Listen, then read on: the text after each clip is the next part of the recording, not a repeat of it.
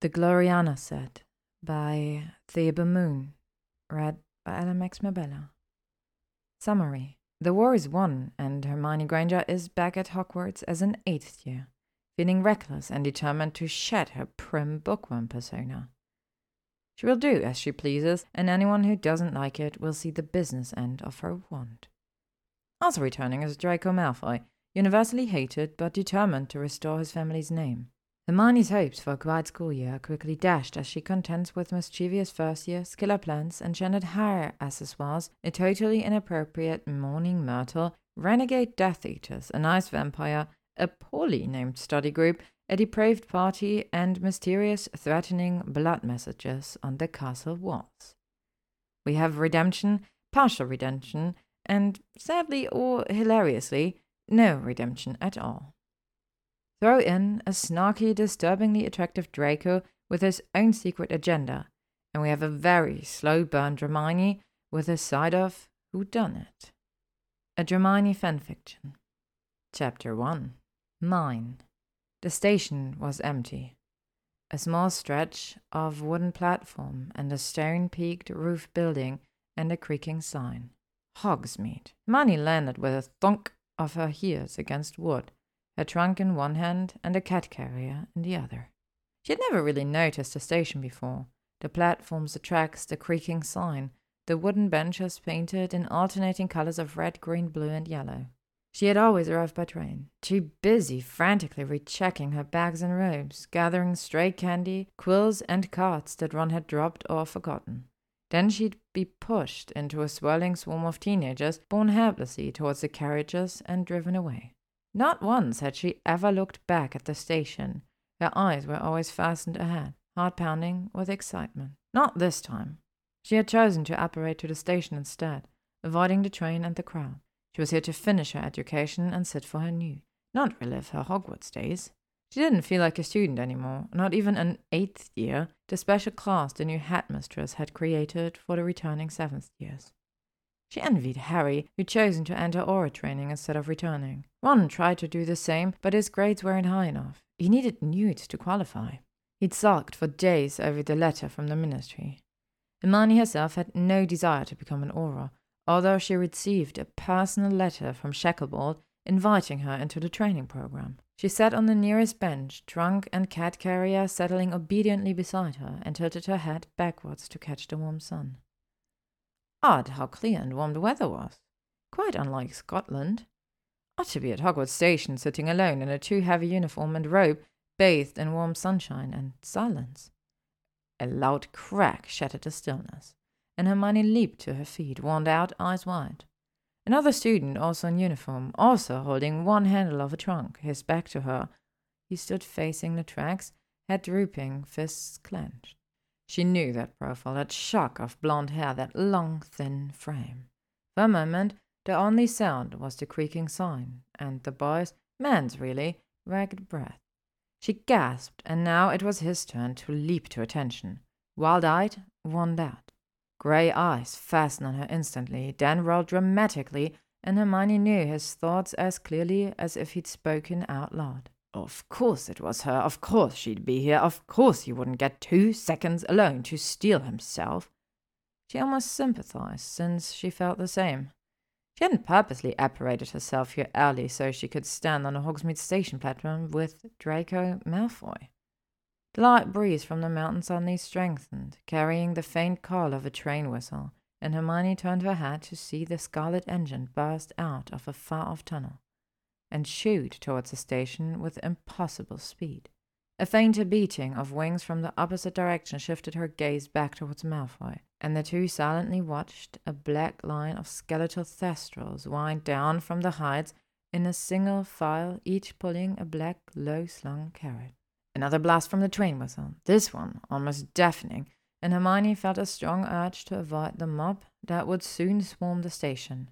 She walked down the platform, brushing past Malfoy, Crookshank's carrier floating behind her. Her trunk she left to be brought with the baggage. The Thestrals' carriages were now lined up alongside the tracks, and she had her eyes on the last and smallest one. Hopefully, it would fill up quickly and whisk her to the castle with the least fuss. Again, she wasn't the only one with such thoughts. Malfoy's long legs quickly outpaced hers, and he leaped inside the last carriage in one fluid motion. Then he leaned back, arms slung over the back of the seat, insufferably smug, looking at her over the carriage's folded down top. Mine, his eyes said darkly, a familiar look for him. Mine. His eyes seemed to say, Everything I want is mine, even after the war, after the failure and defeat, destruction and the hatred. You are still a mudblood, I am still a Malfoy. I am still free, and anything I want is still mine. Hermione froze. Her hyperactive sense of justice instantly kindled. She was here first. He purposely cut in front of her to take that carriage. Suddenly, everything the man had done, the horror and tragedy he personally caused, paled in comparison to this one bold action. She was here first. Now she'd have to be the better person, half away to a larger carriage, red faced with righteous indignation, because that was what Hermione Granger did, not lower herself to his level. Then she blinked slowly, remembering. Remembering a trapped beetle, a scared girl, an innocent couple obliviated and exiled for the crime of loving her. Malfoy, you have no idea what levels I've descended to. Her face must have changed because Malfoy's eyes widened slightly. Hermione awkwardly hopped into the small carriage sitting opposite him, his staggered expression swelled her heart with satisfaction. Crookshank's carrier dropped beside her on the seat. She could hear her familiar's low growl. Smart cat. She zipped open the carrier, and a fluffy orange head bobbed out, hissing. Manners, Crookie, Hermione crooned, petting his fur. There's nothing to fear here, Snoggywoggums. Get out, Malfoy said, his growl matching the cat's. Mm, did you hear something, Crookie? Hermione asked, basking in the heat of Malfoy's glare. Did anyone of importance say something? No, I don't think so. My boo-boo kitty. The train had stopped in an explosion of steam and squealing brakes, and the first wave of students rushed the carriages. Hermione's back was to the station platform, but she could clearly hear the gas and shouts behind her. It's Granger and Malfoy in the last carriage. Look, look! The news shot through the crowd, and their names, coupled in disbelief, rang repeatedly in their ears. Hermione grimaced, keeping her eyes on the cat. Maybe she hadn't thought this through. Then another name rippled through the crowd. There's Weasley! One Weasley! Weasley! Hermione refused to turn around. Why should she? Just so she could watch him stride down the path, beaming from the acclaim of being one of the Golden Trio who saved the Wizarding World. She risked a look at Malfoy, who looked smug again. Hermione? Ron was so tall that he could look straight into the carriage from the ground. Are you mental? What are you doing there with him? It's not safe. Nonsense, Ronald. It's perfectly safe, she said. Are you sure, Granger? Malfoy shifted to the center of his seat and stretched his leg slightly, one foot against hers. Ron flushed. Go away from her. Hermione, get out of there. Did you hear something, Granger? Malfoy asked. Did somebody of importance say anything? Hermione suppressed a snort of amusement. I'm not going to get out, Ronald. Well, I'm not sitting with him, Ron snapped. Nobody's going to sit with a Death Eater, Hermione. Malfoy's eyes glittered and his fists clenched. Hermione tried very hard not to sigh. Ron had actually stumbled onto something resembling a point. Malfoy was a Death Eater to most of the students and a blood traitor to the rest. The curse of the last-minute defector, reviled by both sides. She had no sympathy, but now they were just wasting time. You're right, Ronald, she said. The carriage may be considered full. Her voice rang out, the last sentence, the tone of command, and the carriage's thestral immediately leaped into the air, thrusting Hermione back into her seat and drawing an outraged yowl from Crookshanks.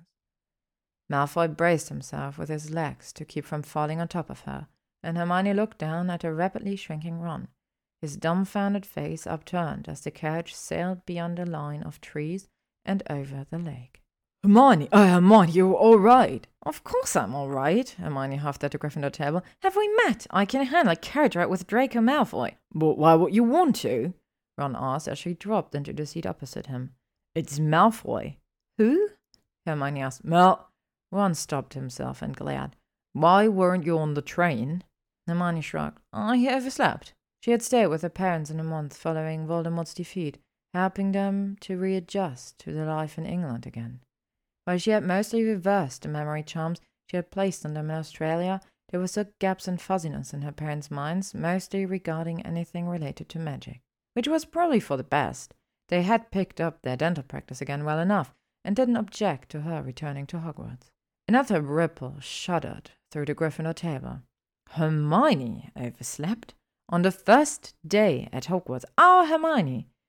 Her friends looked practically bordered on betrayal. Missing classmates and still shattered castle walls they took in stride, but Hermione Granger was never tardy. Hermione put a napkin on her lap and tried not to sigh. Again, she understood she really did. They just wanted security and peace and a feeling of normality, whatever that was. Would it kill her to give it to them? I was up too late reading my patient textbook, she lied. The thought of the earth powder can temporarily nullify all magic within. Relieved murmurs all around. Ron smiled and shook his head. That was our Hermione, staying up all night and needless study. All was well. The chattering and squabbling resumed, and Hermione stared into her goblet.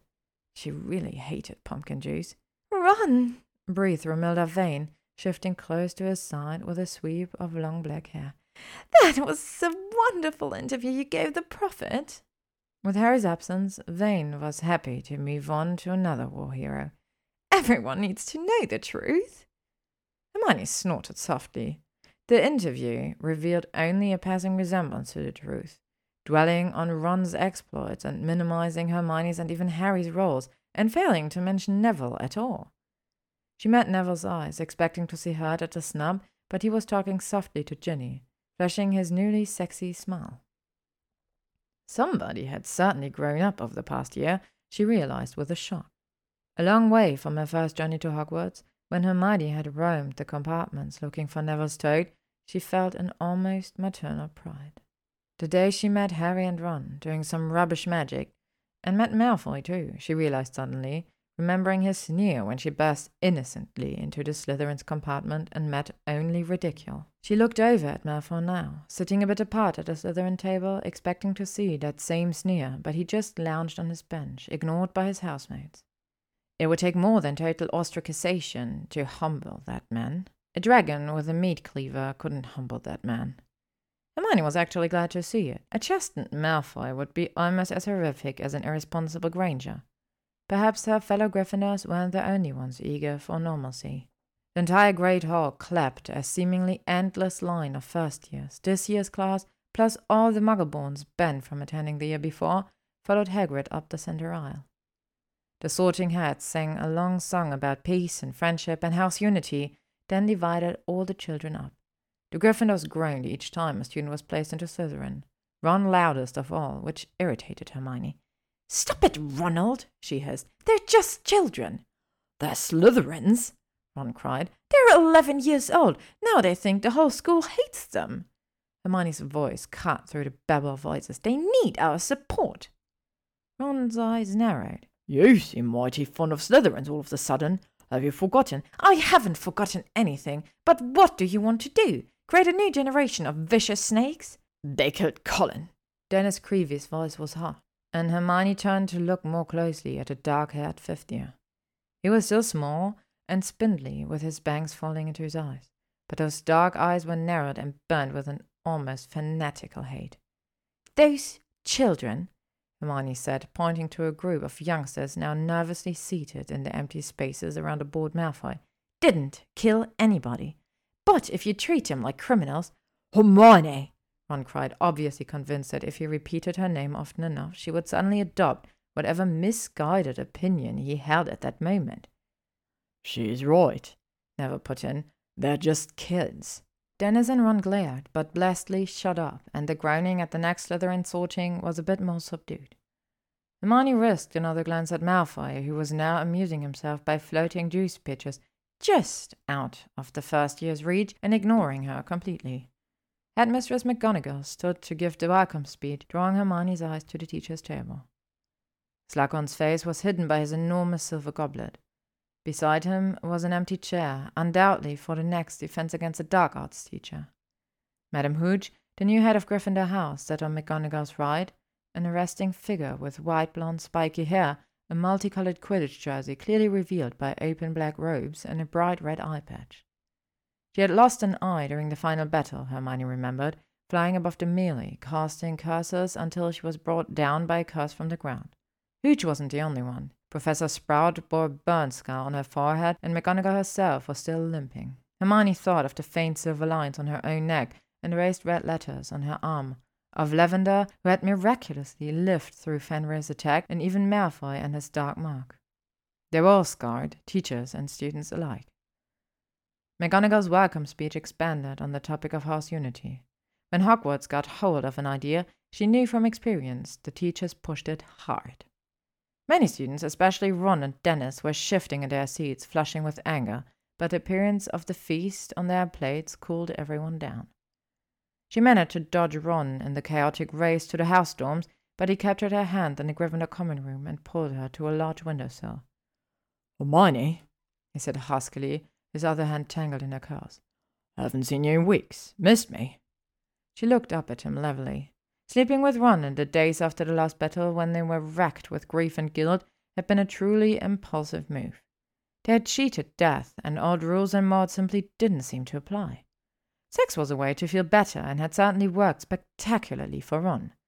His tears for Fred and the other victims had vanished as if she'd waved a wand, which perhaps she did in a way, only to reappear when a little extra wheedling was required. She'd finally broken it all off, saying she was too sad and overwhelmed with worry over her parents for a serious relationship. But now he believed returning to Hogwarts meant everything was back to normal.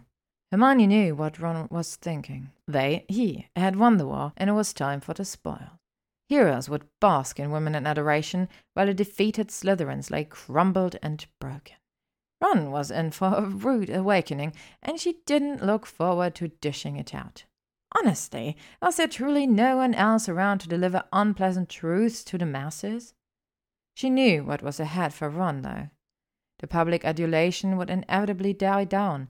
Even a Merlin's second class medal couldn't change a bad Newt score, and none of the Slytherins she saw tonight looked particularly broken. No, Ronald, she said, drawing back. We talked about this. I know you want it, he breathed. I remember. He pressed her against the edge of the windowsill. Remember Dad's muggle shack, Hermione? Oh, yes. He'd taken her on the splintery wooden floor, surrounded by broken clocks and blenders, her head pressed against the shop vac. She remembered the heat and excitement in her blood singing, and for a few seconds, Ron's touch brought it all back, the wanton need, and her hand around his wrist tightened. But then it all fizzled out somehow, and she saw only Ron's shocked face at the thestral carriage, demanding that she leave the big bad man and his big bad shoe and return to Ron's protective arms. No, Ronald, she repeated. Honestly, she didn't even need to argue anymore. The two of them could simply repeat each other's names back and forth. I'm going to bed, she announced loudly, stepping away with a less than graceful swerve as Ron's arm shot out to block her. The man was so fucking physical whenever he was thwarted. Harry in such situations would probably look reproachful but try to understand, and Neville would likely just crumble with hurt. Well, maybe not anymore. He'd changed considerably, but Neville certainly wouldn't be grabbing at a girl trying to get away. She couldn't even imagine Malfoy doing that. Such an action would be beneath his dignity. No, Malfoy would probably just arch an eyebrow. Such a timid, sad girl, denying herself such unparalleled pleasure. Hermione chuckled at the last thought as she hurried towards the girls' stairs, dismissing the rest of the common room with a wave. Ron would recover soon enough. Plenty of girls were eager to sleep with a war hero. They could have him. Tucked into bed in her pajamas, printed with dancing penguins, with Crookshanks curled up on her bed, Hermione watched the moonlight peeping through the curtains long after her roommate came to bed. Wind rattled the windows. Finally, she pulled her wand from under her pillows and set wards around her bed, repelling any intruders. Old habits died hard. Perhaps eighth year wouldn't be so bad. It would be nice to be responsible only for herself. She had already turned down McGonagall's invitation to be head girl. Padma Patil would do a fine job. Hermione didn't even want to be a prefect. She'd done her bit for the Wizarding World, and for now, anyway, Hermione was the only course she was interested in. To be continued. So, as I loved Hermione very, very much, and I especially love eighth year stories, I'm super happy to present to you this new series I'm doing, which is The Gloriana Set by ThebeMoon. Um, thanks to them for letting me read their story. I'm super honored. I'm super happy. I really hope you enjoy it and you will follow along. The uploading schedule will probably be a bit irregular, but I have a lot more time on my hands again now, so there will be quite regular updates, I would say. Anyways, I hope you all enjoy, and as always, you can follow me on YouTube, on Spotify, on Instagram, or on Tumblr if you would like to stay up to date, and I hope you all have a great day. Chapter 2 Translations It was still dark when Hermione woke the next morning. She felt for a wand and pointed it at the watch she'd attached to the bedpost with a sticking charm. 6 a.m. Excellent. 30 minutes to record her thoughts and plan her day. It was important to keep a disciplined mind. She pulled out a muggle notebook and held a lit wand over the cover's black letter spelling out LOOP for Life Organization Optimization Plan. How quiet it was, only the faintest sighing of trees outside, the rattle of casements. She breathed slowly, five seconds in, count five seconds, out. I am an unruffled pond. A relaxation technique? Hermione blinked. Why did she need a relaxation technique? She'd just woken up, for Merlin's sake. She looked at the watch again. Six ten. What happened to that ten minute? Now she was behind. She cracked open her loop journal, writing the date and time. All right now. Five things to look forward to today. One, a Hogwarts breakfast with sausage and fried tomatoes. Two, advanced ancient runes. A new 30 minute seminar taught by McGonagall before first period each morning. An excellent way to start the day. 3. Lunch? No, not lunch. She'd already written breakfast. A walk around the lake. Yes, she would walk around the lake. 4. A visit to Hagrid with Ron. Or maybe without Ron. But Hagrid would expect Ron too. Well, he'd just have to deal with it. It wasn't her job to make Ron do things anymore. Hermione gnawed on her mucker pen cap. What would it be like to be with someone she didn't feel responsible for, who sometimes felt responsible for her? She could hardly imagine it. She turned her attention back to the journal, trying to think of a fifth thing to look forward to. She couldn't just leave it blank. Ah, yes, five. The library's forbidden section. She had a list of dark topics she wanted to research blood potions, mind labyrinths, screaming rain. It was a pretty sparse list, bleak even, Breakfast, class, a walk, a visit, the library. She sighed, wishing she could just take her Newts now and be done with it. Well, she had to do more than study for Newts. She couldn't just drift along this year muttering about screaming rain. Just because she didn't want to be Hogwarts' official bossy know-it-all anymore didn't mean she wanted to be the creepy shadow that sighed all the damn time. She needed to find a way to make this year count. Energized, Hermione pulled herself out of bed and prepared for the day. Her hair took some extra time to get ready, but she wanted to make the effort. Fleur had found some magical potion that smoothed her dark curls into soft ringlets if she applied it evenly enough. A swipe of lipstick, a quick pressing charm to her uniform shirt. Appearances were important. She'd had enough of sloppiness, running around disheveled, too busy studying to eat properly. She was finished with that. Nobody was going to take her seriously if she didn't take herself seriously.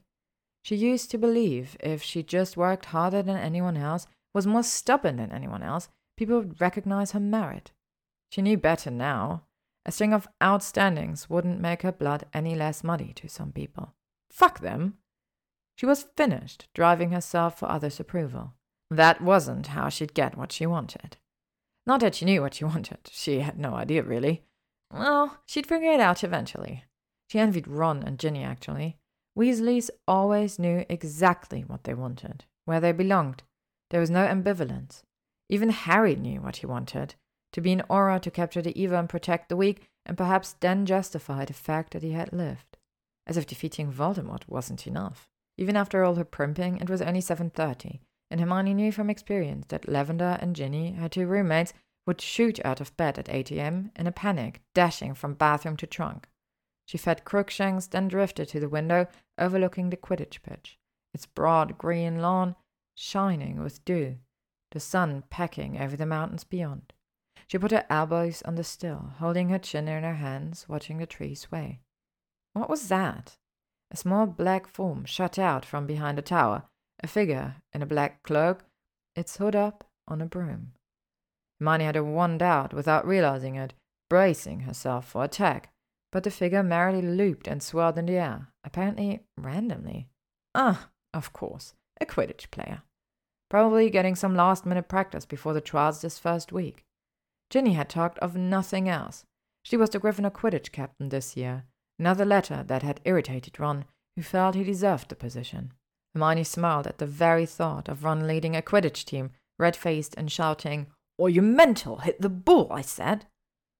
Her eyes continued to follow the flyer's graceful patterns. Quidditch bored her stupid, but even she could tell this was no slouch. The flyer reminded her of Harry and Ginny, those complicated loops and sudden descents. She saw no pattern to it. What was the flyer chasing? She had her answer. A silver snitch suddenly appeared, hitting the window and bouncing off, then hovering just inches from the glass.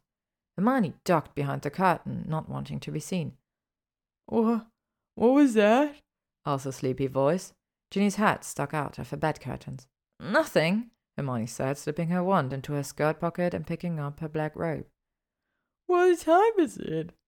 Eight o'clock. Shit! Ginny leaped out of bed, wearing one of Harry's Quidditch shirts. Lavender, uh, it's eight! Shit! She grabbed the toiletries bag and towel and ran out of the room. Eek! Lavender cried, leaping out of bed frantically, digging in her trunk. Hermione kissed Crookshanks on the head, picked up her book, and headed downstairs. Her toes tapped the steady rhythm on the curving stone staircase to the common room, where only Neville stood, rooting through his own bag. Hey, uh, Hermione, lend me a quill?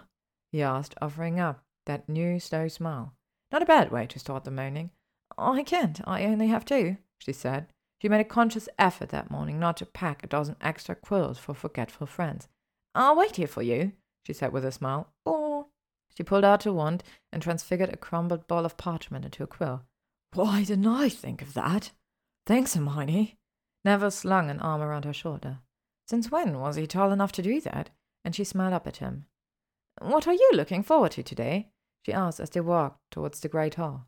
Maybe she'd get some ideas for tomorrow's list. I don't know. Breakfast? Me too, she grinned. I know. Double advanced Herbology is this afternoon, he said. We're going to grow poison pansies and fire breathing snapdragons. They're both pretty tricky. The pansy seeds can't be touched, and when they bloom, you can't breathe the pollen. Hermione felt better. He wasn't the only one with a lame list. The great hall was fairly quiet as usual, filled with heavy-eyed students spooning porridge and munching toast. Hermione had nearly finished when Ron, Ginny, and Lavender appeared, and Ron was too busy eating to give her more than one baleful look. She smiled brightly, which drew his pale red eyes down further, but he said nothing. She slowly peeled an orange, her legs crossed at the ankles and swinging under the table, looking around the great hall, eyes travelling over the Ravenclaw and Hufflepuff tables. A tall, dark Slytherin, Blaise Zabini, walked past with a fluid grace. Her gaze turned upwards at the hall's yellow and orange streaked magical sky. You're not reading, Hermione, said Ginny beside her. Hmm? You always read at breakfast, preparing for morning classes. Hermione shrugged. I'm perfectly prepared. She popped an orange slice into her mouth. Ron's jaw sagged, revealing half-chewed sausage. Ginny's eyes narrowed. Are you feeling all right? Perfectly all right, Hermione said, her attention suddenly drawn by a tussle at the door. Malfoy had apparently finished eating and now stood facing the tables with his back to the great hall's open doorway, finically straightening his left cuff. A crowd of first years peered through a doorway beyond him. Wanting to enter, but too afraid to pass the dreaded Death Eater. Malfoy looked around the hall with hooded eyes and noticed Hermione watching. He winked at her, then began straightening the other cuff as the crowd behind him grew. Hermione looked at her teacher's table, but even McGonagall was absorbed by her porridge and didn't look inclined to get involved. Malfoy, Ginny hissed, eyes still narrowed. Somebody should do something, Neville said. Head boy Ernie Macmillan stomped over to the door and began remonstrating with Malfoy. Time to get a move on, old chap. No need to be contrary. You're quite fortunate to be here, you know. Malfoy made no move to leave, and his response appeared anything but conciliatory. Hermione left the table, slinging her bag over her shoulder. I simply don't see the difficulty here, Malfoy was saying as she approached the door. There's plenty of rooms for students to pass. He glanced back at the restive crowd outside the door. Hermione rolled her eyes. Excuse me. She stepped between Ernie and Malfoy and out of the great hall, brushing against Malfoy's shoulder. See? she heard Malfoy say. She glared at the students huddled in the entrance hall. Honestly, you're all going to let him keep you from breakfast. This wall of terror surrounding Malfoy was beginning to try her already. Ten house points from each student still out here when I've counted to three. Hermione had no authority to dock house points, but that didn't stop a mob of panicked students from stampeding through the doors, knocking both Malfoy and Ernie aside and emptying the entrance hall in seconds. You, Granger, are no fun, Malfoy said, stepping into the entrance hall to join her. I am extremely fun, Hermione said, looking up at him. Wait until you read my Ancient Runes essay. How can you have an Ancient Runes essay? We haven't even had classes yet. I read it for fun. Malfoy's upper lip quirked. You haven't changed at all. Hermione rubbed a thumb over the ridges on her left arm that she refused to glamour. I've changed enough. His amused look faded, and she turned away, feeling strangely guilty as she mounted the staircase on the way to ancient runes. Malfoy wasn't evil, no matter what a pack of idiot students thought. His mother had saved Harry's life, and Harry had spoken for the defense at Narcissa's and Draco's trials. Hermione herself had written a confidential letter to the judge in support of Draco. Both Narcissa and Draco had received probation and a year of house arrest, and Draco had the option to serve his year at Hogwarts. She thought suddenly of Narcissa, now alone at the manor since Lucius was in Azkaban for life. The runes classroom was closed and locked, so she leaned against a tapestry and resisted the urge to review the first chapter of a textbook. Let me see it, Malfoy said. Hermione blinked at the tall blonde leaning against the wall opposite her. This fun ancient runes essay, Malfoy explained in a too patient tone. Let me see it. She stared at him a moment, then flipped open her bag, extracted a scroll tied with a blue ribbon, all her scrolls were color coded, and handed it over.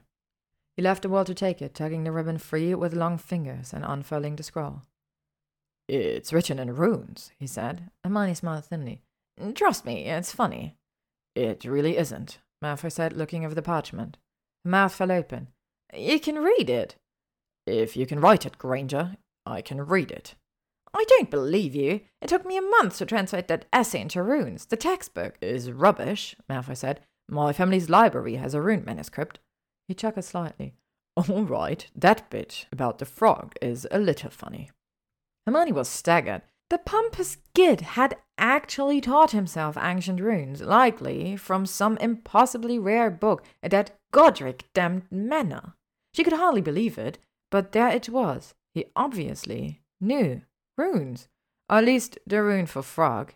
She eyed Malfoy thoughtfully as he leaned against the wall again, an impeccable figure in new robe, right down to his silver cufflinks and polished black shoes.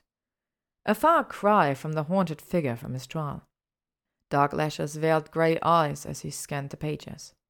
He was attractiveness like polished armor on a murmuring battlefield.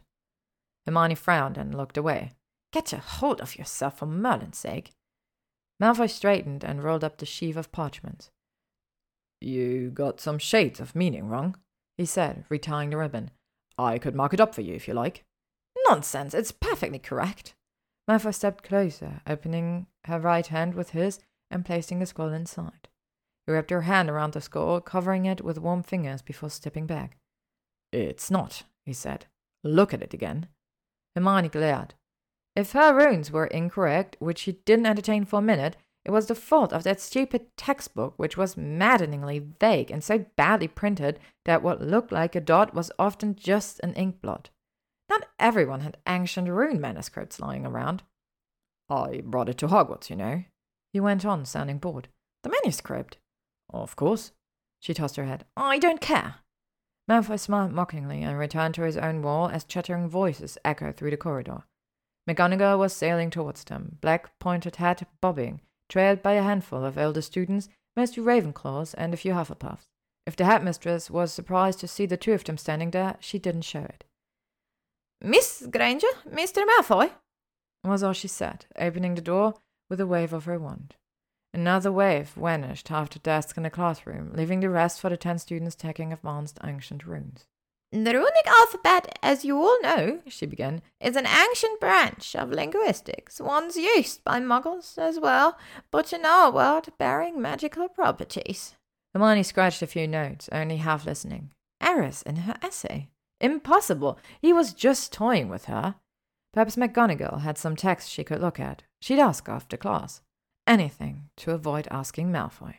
He was seated across the aisle from her, folded into a laughably small desk, writing on his own bit of parchment, and she could see the writing was in runes.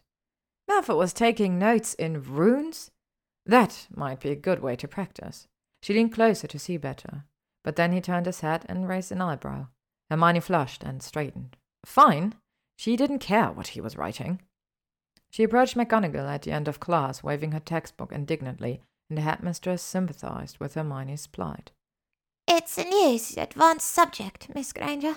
Subsequent volumes will be more precise, I'm sure, McGonagall said. Perhaps you would like to have revised the textbook after your notes. Really? Hermione's pulse jumped. I've already marked portions of the textbook. Yes, yes, McGonagall said absently. You had better run along, Miss Granger. Your next class is in the dungeons, is it not? Advanced Potions, yes, Hermione said. But I wanted to show this essay. Another time, Miss Granger. You wouldn't want to be late now, would you? Hermione would have been perfectly fine with being late to advanced potions. Slughorn wasn't going to dock house points from one of his best students, likely his top student now that Harry was no longer around with his cheating textbook. But McGonagall's tone brooked no argument, and she walked briskly out of the classroom and down the stairs, ignoring the constant warnings from paintings for her tardiness.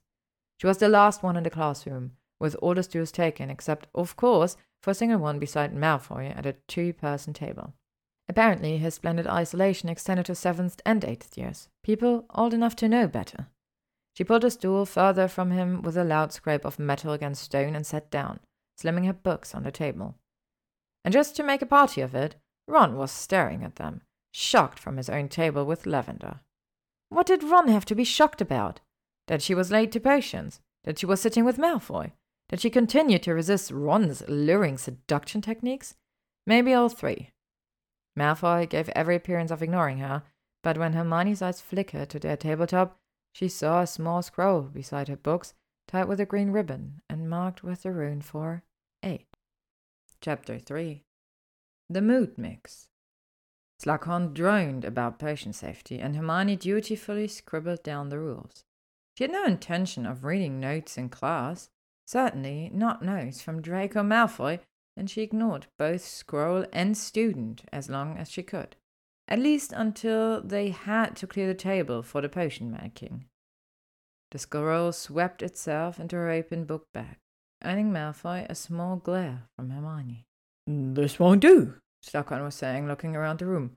We will need four tablecloths. He waved his wand, and students leaped off their stools as tables spun and slammed together. Hermione watched in horror as her and Malfoy's table connected solidly with Ron's and Lavender's. Very good, Slughorn went on.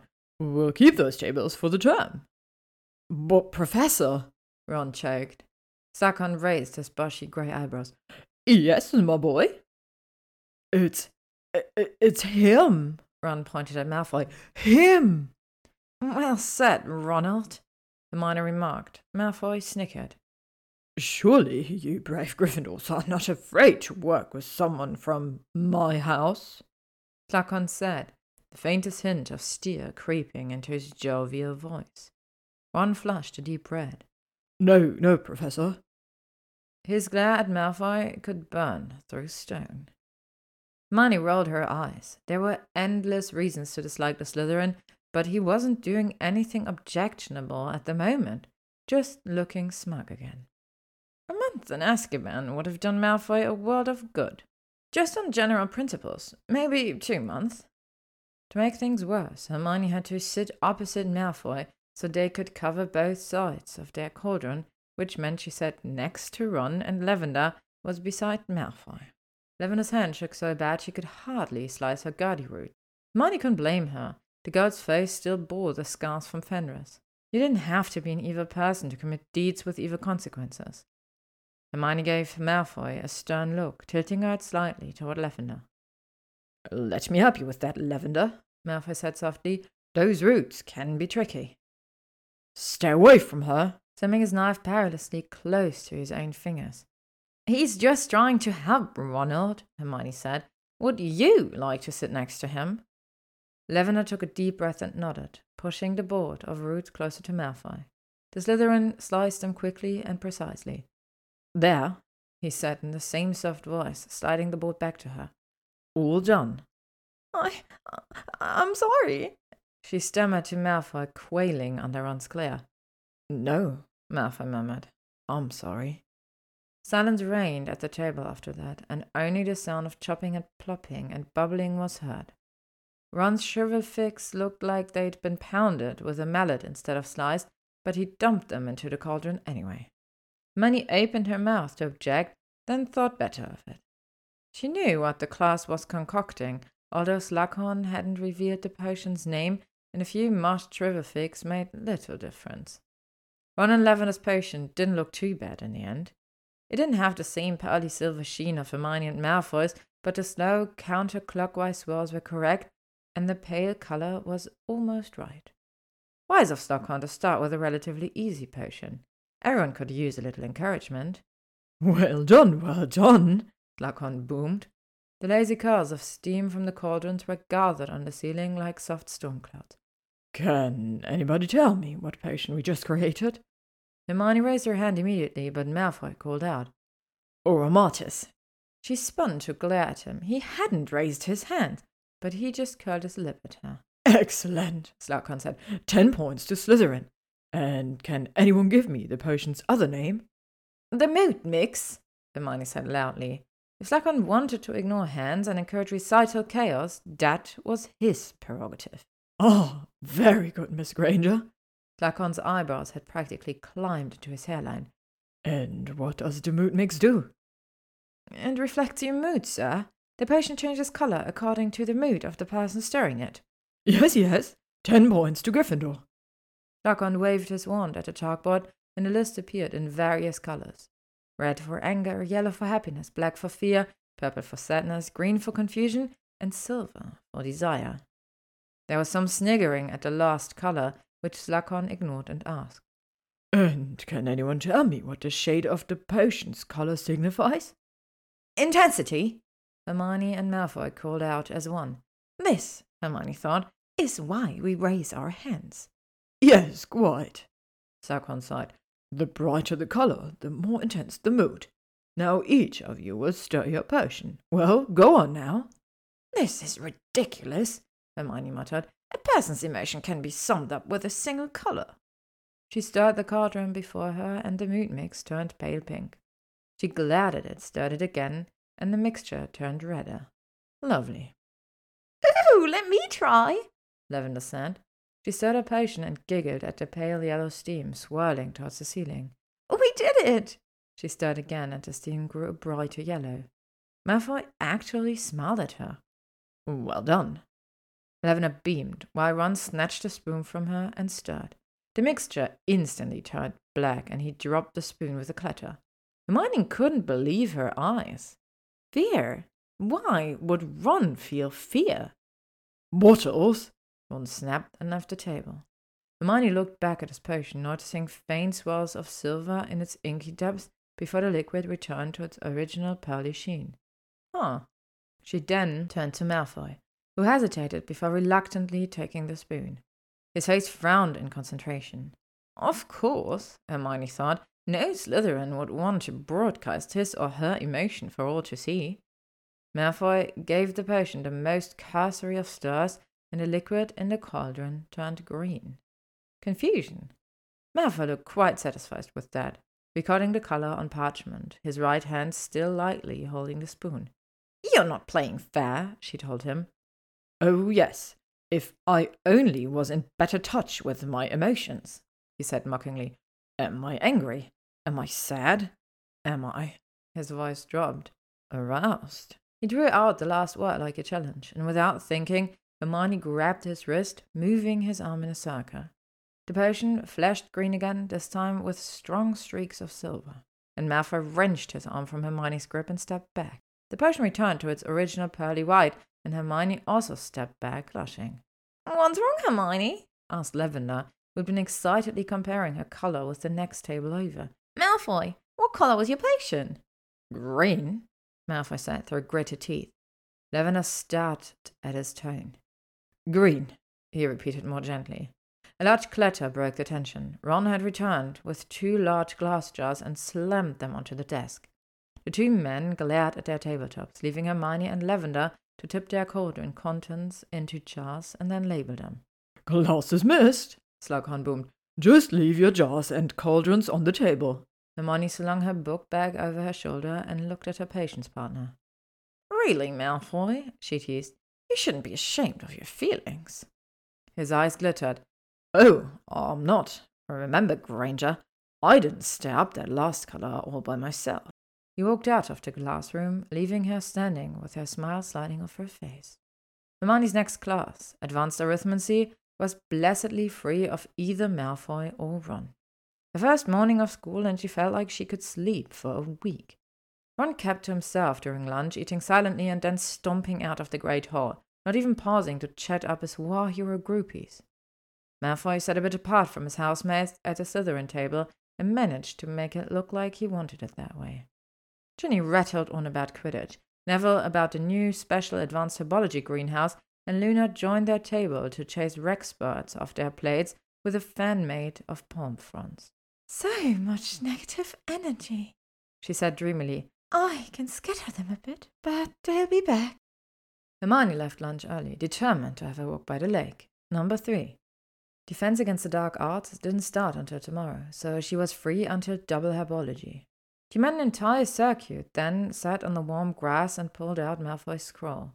She took out her wand, intending to incendio it, but found herself tugging at the green ribbon instead and letting it slither to the ground. The parchment held only a few lines of elegant runes, each marking a small work of art. Granger? Yes, I have the manuscript here, and the runestone. 8 p.m. at the old Charms classroom, D.L.M. Below his name, he had sketched a small stone with tiny markings, enchanted so it changed repeatedly. A nice little charm that. Who knew he could draw? Hermione suddenly dropped the parchment. A runestone? How did those Malfoy gits get their hands on a runestone? Stole it, likely. Probably murdered for it. A priceless artifact like that. If Malfoy really had a runestone, it should be in a museum. She should report him. But then you couldn't use it, whispered a voice. Imagine it. You have ancient runes with a real runestone. Maybe he would let her copy the stone's markings. He might, but ye gods, he would be insufferable. Oh well, the man was insufferable anyway, stirring that potion and. Hermione? A shadow had fallen over her, and she looked up to see Ron looming above, black robes billowing. He didn't look angry, though. He looked anxious. Hermione snatched up Malfoy's scroll and stuffed it away. Silly, really. It wasn't like Ron could even read it. Can I sit down? he asked. She nodded, and he fell beside her. They looked at the lake in silence. You know, Hermione, seventh and eighth year can go to Hogsmeade any weekend. His voice quavered slightly. I thought maybe we we could go to dinner, J- just the two of us at the Three Broomsticks. Dinner? You want to take me to dinner? He dragged a hand through his hair. I want to make it up to you for yelling at you and telling you, telling you what to do. I trust you, I really do, but that Malfoy. His fists clenched. She frowned. You trust me? Trust me to do what? Not to do anything stupid. Define stupid. Ron let out a gusty sigh. I. I don't know. Like something stupid with Malfoy. I don't know what you're talking about. I, I don't either, really. He sighed. I don't like him near you, and it seems every time I turn around he's there being Malfoy, and you don't seem to mind. Of course I mind. He's a kid. But unlike some people, I don't throw obnoxious tantrums and yell and slam things when I don't like something. He sighed again. Oh, I know. I want to make it up to you. Let's go to dinner Saturday. Hermione tilted her head, just looking at him. He must have gotten some good advice and was actually taking it. I don't know, Ron, she said finally. This is my worry. We will go to dinner and everything will be fine. He would probably try to kiss her, she knew, and she would probably let him. Then I'll do something else you don't approve of. I don't know. Dare to have a different reaction or opinion from yours, and you'll flip out again. I can't live like that. It's been a hard year, and I'm not looking for drama. Then you'd better stay away from Malfoy, he said. He's nothing but drama. He was right about that, yet also wrong. Drama surrounded a Slytherin like a cloud, ripples extending from his very presence, and he sadly stoked that drama for his own amusement. But ever since he'd arrived at Hogwarts, the man had been insulted, shunned, and watched like a hawk for signs of renegade evil, and he hadn't cracked yet. Well, look at that, she thought. Draco Malfoy is a role model. What a new world this is. Maybe, she said, but this isn't about him. It's about you and me. I want to be friends, but. Just friends? Ron asked, edging closer. Just friends, she said firmly. For now, he asked, a flash of his old mischievous smile. For now, she answered, smiling back. She couldn't help it. Come here. She gave him a quick hug, pulling back from his arms and standing. He stood too, smiling. Hermione's heart swelled. This was what she wanted friends and maybe more. The summer passion had faded away, likely never to return, but what did she know? Anything could happen. Maybe something new. Walk me to the new greenhouses, she said. I've advanced herbology. Time flew by in advanced herbology. The snapdragon seeds bounced and spat tiny sparks before planting. Poison pansy seeds required a laborious 15 step process to safely embed them into dirt.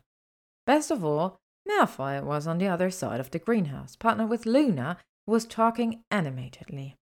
Hermione overheard her friend while dropping off her own trays, reminiscing about her stay in the Malfoy dungeons. The torture techniques were quite interesting, Draco, Luna was saying. You might consider next time. Ron and Hermione's reconciliation made dinner more relaxed for everyone, with much chattering and teasing at the Gryffindor table. We should have a party, Ginny said, waving her goblet. Saturday night, common room. Ron, you can get the butterbeer. He shook his head. I can't. I've got plans. Ooh, Ginny cried, looking for him to Hermione. A date? Not a date, she said. Just dinner. We can come afterwards. Not a date, Ron repeated, but he winked at Ginny and Neville, taking Hermione's hand. Hermione stiffened. He wasn't listening again. She pulled her hand away and tried to look anywhere else. The Hufflepuffs were celebrating as well. Their house was ahead in points, thanks to some volunteer work repairing the castle of Volange. The Slytherins, she noted, were quieter than usual, still split into various fractions. Malfoy ate alone, as usual, writing or sketching on parchment. His eyes met hers for an instant, then he returned to his work. I'm going to the library, she said, standing. Maybe there were some books on runes in the library. Then she wouldn't need that damn stone. Come out to the Quidditch pitch, Ron said. Gryffindor trials are tonight. He was a lock to be keeper, even if he couldn't be captain. Ginny nodded, her eyes bright. Hermione tried to look regretful that she couldn't spend hours shivering in the cold while Ron showed up. Mm, too much to do. Ron frowned slightly. It would be a great way to support m- your house. I'll support you at all the games, she said, turning away from Ron's frown. Then she stopped and walked back to him. We talked about this, Ronald, she whispered. Trust my choices, right? Ron sighed. Yeah. Maybe this will work, Hermione told herself as she climbed the staircase to the library. Maybe things will change. People did change. There was, of course, nothing useful on runes in the library, although she had yet to check the restricted section. That would have to wait for another evening, when she could return with the Marauders map Harry lent her. She read through her Ancient Runes essay twice without spotting a single error. It's probably fine. Malfoy was just winding me up. Speaking of Malfoy, it was ten minutes to eight. She decided to meet the man after all, and it was crucial to leave the library before friends came looking for her. Flitwick's old charms classroom was an inspired place to meet, she had to admit. The part of the castle had taken horrific damage during the Battle of Hogwarts, and no paintings or armor remained to keep watch. She picked carefully through the rubble, her lit wand held high, and reached a giant, cracked stone arch that nearly blocked the classroom door. He skirted the arch's edge and pushed on the door, which gave way easily. Quickly, she slipped in. Then she stopped and gasped. The classroom itself was nearly untouched. Even the books and knickknacks lining the shelves appeared undisturbed. It wasn't even dusty. Flitwick had cast a powerful protection charm on the space. The room's lamps shone brightly, giving the room a warm and comforting feel. Malfoy sat cross legged on Flitwick's old desk, flipping through a charms book. He looked up, utterly unsurprised to see her there. Granger? he said. Chapter 4 Codex Runicus. Hermione didn't say anything, just stood looking at him. When she'd made her list of things to look forward to that morning, number six certainly wasn't secretly meeting up with Draco Malfoy in an abandoned classroom. Could the man even behave like a human being for more than five minutes? He was ignoring her now, his attention back on the charms book, the only sound in the room the rattling of the windows and the turning of Malfoy's pages. His hair shone like another lamp in the room. She walked over to the desk to face him. Well? Grey eyes flickered up from the page. Sitting on a desk, he was still taller than she. Patience, Granger. I don't have all night. There's a curfew, you know. Malfoy snickered and turned another page. She looked around the room. She couldn't simply take a table in front of him, too much like he was the teacher and she the pupil. So she found a table on the other side of the room and spread out her arithmancy homework. Two could play at that game. A full half hour passed that way, with Hermione pretending to do arithmancy and Malfoy pretending to read about charms, until Malfoy finally put his book down and uncrossed his legs. This is ridiculous, Granger. For Merlin's sake, get over here. This is a very nice table. There's no reason to move. No?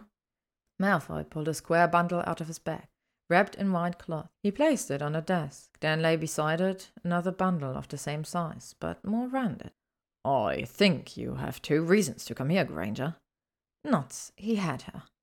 Hermione gave a long suffering sigh and stood, picking up her runes essay and the muggle notebook and the pen. Malfoy watched her walk towards him, eyes ranking her up and down, a small smile on his lips. She felt herself flush. Reaching the desk, she touched a square bundle, glancing at him for permission. These artifacts were his, after all, no matter how ill gotten. He nodded, and she set down her things and unwrapped the white cloth. She let out a breath she didn't know she was holding as the manuscript emerged. It was illuminated with moving figures and shifting runes. The Codex Runicus, she breathed, from the 1300s. The magical Codex Runicus, Malfoy corrected, one of five copies in existence. How did you ever get this? He shrugged. Nobody knows. Passed down over the centuries. You probably wouldn't tell her anyway, Hermione thought, running a hand over the vellum. How amazing to be a part of a magical history in such a way. What would it be like to be born in such a family, practically magical royalty, and then what is it? What are you thinking about? Malfoy asked suddenly. You Malfoys? she answered absently, her eyes devouring the manuscript on the desk. So much magical history, riches, ancient artifacts, and yet you hoard your legacies like dragons breathing flames, seeing nothing but enemies around you, destroying your reputation and your souls. Such a waste. Malfoy's face turned white, his hands curled into fists, but Hermione didn't notice. Her eyes were on the codex as she followed her train of thought. Go on, he said in a ragged whisper. What are you thinking now? The future, Draco. What you could do with such a legacy. My legacy is nothing but evil, he said. Our hands are bloody, our very name is black. She looked up at him now, caught by something in his voice. It doesn't have to be, she said simply. Malfoy stared at her for a moment, then leaped off the desk in a fluid motion. With a wave of his wand, he wrapped up the manuscript and both bundles flew into his bag. Curfew, he said curtly. He slung his bag over his shoulder and walked quickly out of the room. Hermione sighed and picked up her own things. She left the classroom once again, lighting her way with her wand. Look what you've done. You've all the sensitivity of a hungry Ron Weasley. She wasn't sure what she was more upset about Malfoy's departure or the fact he took the manuscript and runestone with him. At 6 a.m. the following morning, Hermione was up again, trying to write in her journal. Five things to look forward to. One, again, breakfast. Two, visiting Hagrid since she hadn't the day before. Three, meeting the new defense against the dark arts teacher. Four, walking around the lake. And five, well, that was a tricky one. Finally, she wrote, Five, Malfoy. Runes? She thought about number five all the way through showering and preparing for the day, smoothing down her hair and twisting it into a thick braid. Would he talk to her again? She had cut his whole family to ribbons in a few sentences, then laid on him an almost impossible task. Her, the mudblood Hermione Granger, after six years of enmity and exactly one day of limited civil discourse. A voice whispered in her head. What right do you have to speak of such things? What? You think you belong in this world? Hermione sniffed. She refused to think that way. She wasn't about to start censoring herself for some prickly pureblood. If he couldn't take it, that was just too bad. This whole cautious circling was ridiculous, anyways. They weren't friends or even study pals. Sighing, she leaned her forehead against the cold window pane, looking down at the Quidditch pitch below. Her heart leapt. There it was, that flying shadow, sailing against the rising sun. Almost impossibly graceful. Who was that? It was too long and lanky to be Ginny, and she never flew in such intricate patterns. If Hermione didn't know better, she'd think it was Harry. She stood by the window, watching the figure chase the tiny silver snitch until Ginny's wand began sounding an alarm, then grabbed her back and left.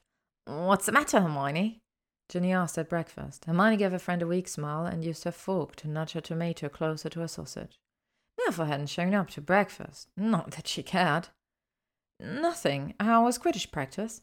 Hermione asked. Perhaps she should apologize to him. For what? Speaking her mind. Brilliant, Ron cried. We have some hot new talent coming up. The Lundy twins are amazing beaters, Ginny said. Hermione nudged her sausage closer to her toast. Would Malfoy even accept an apology? Brother and sister, they'll be almost as good as Fred and George. Ginny choked suddenly and looked at her blade.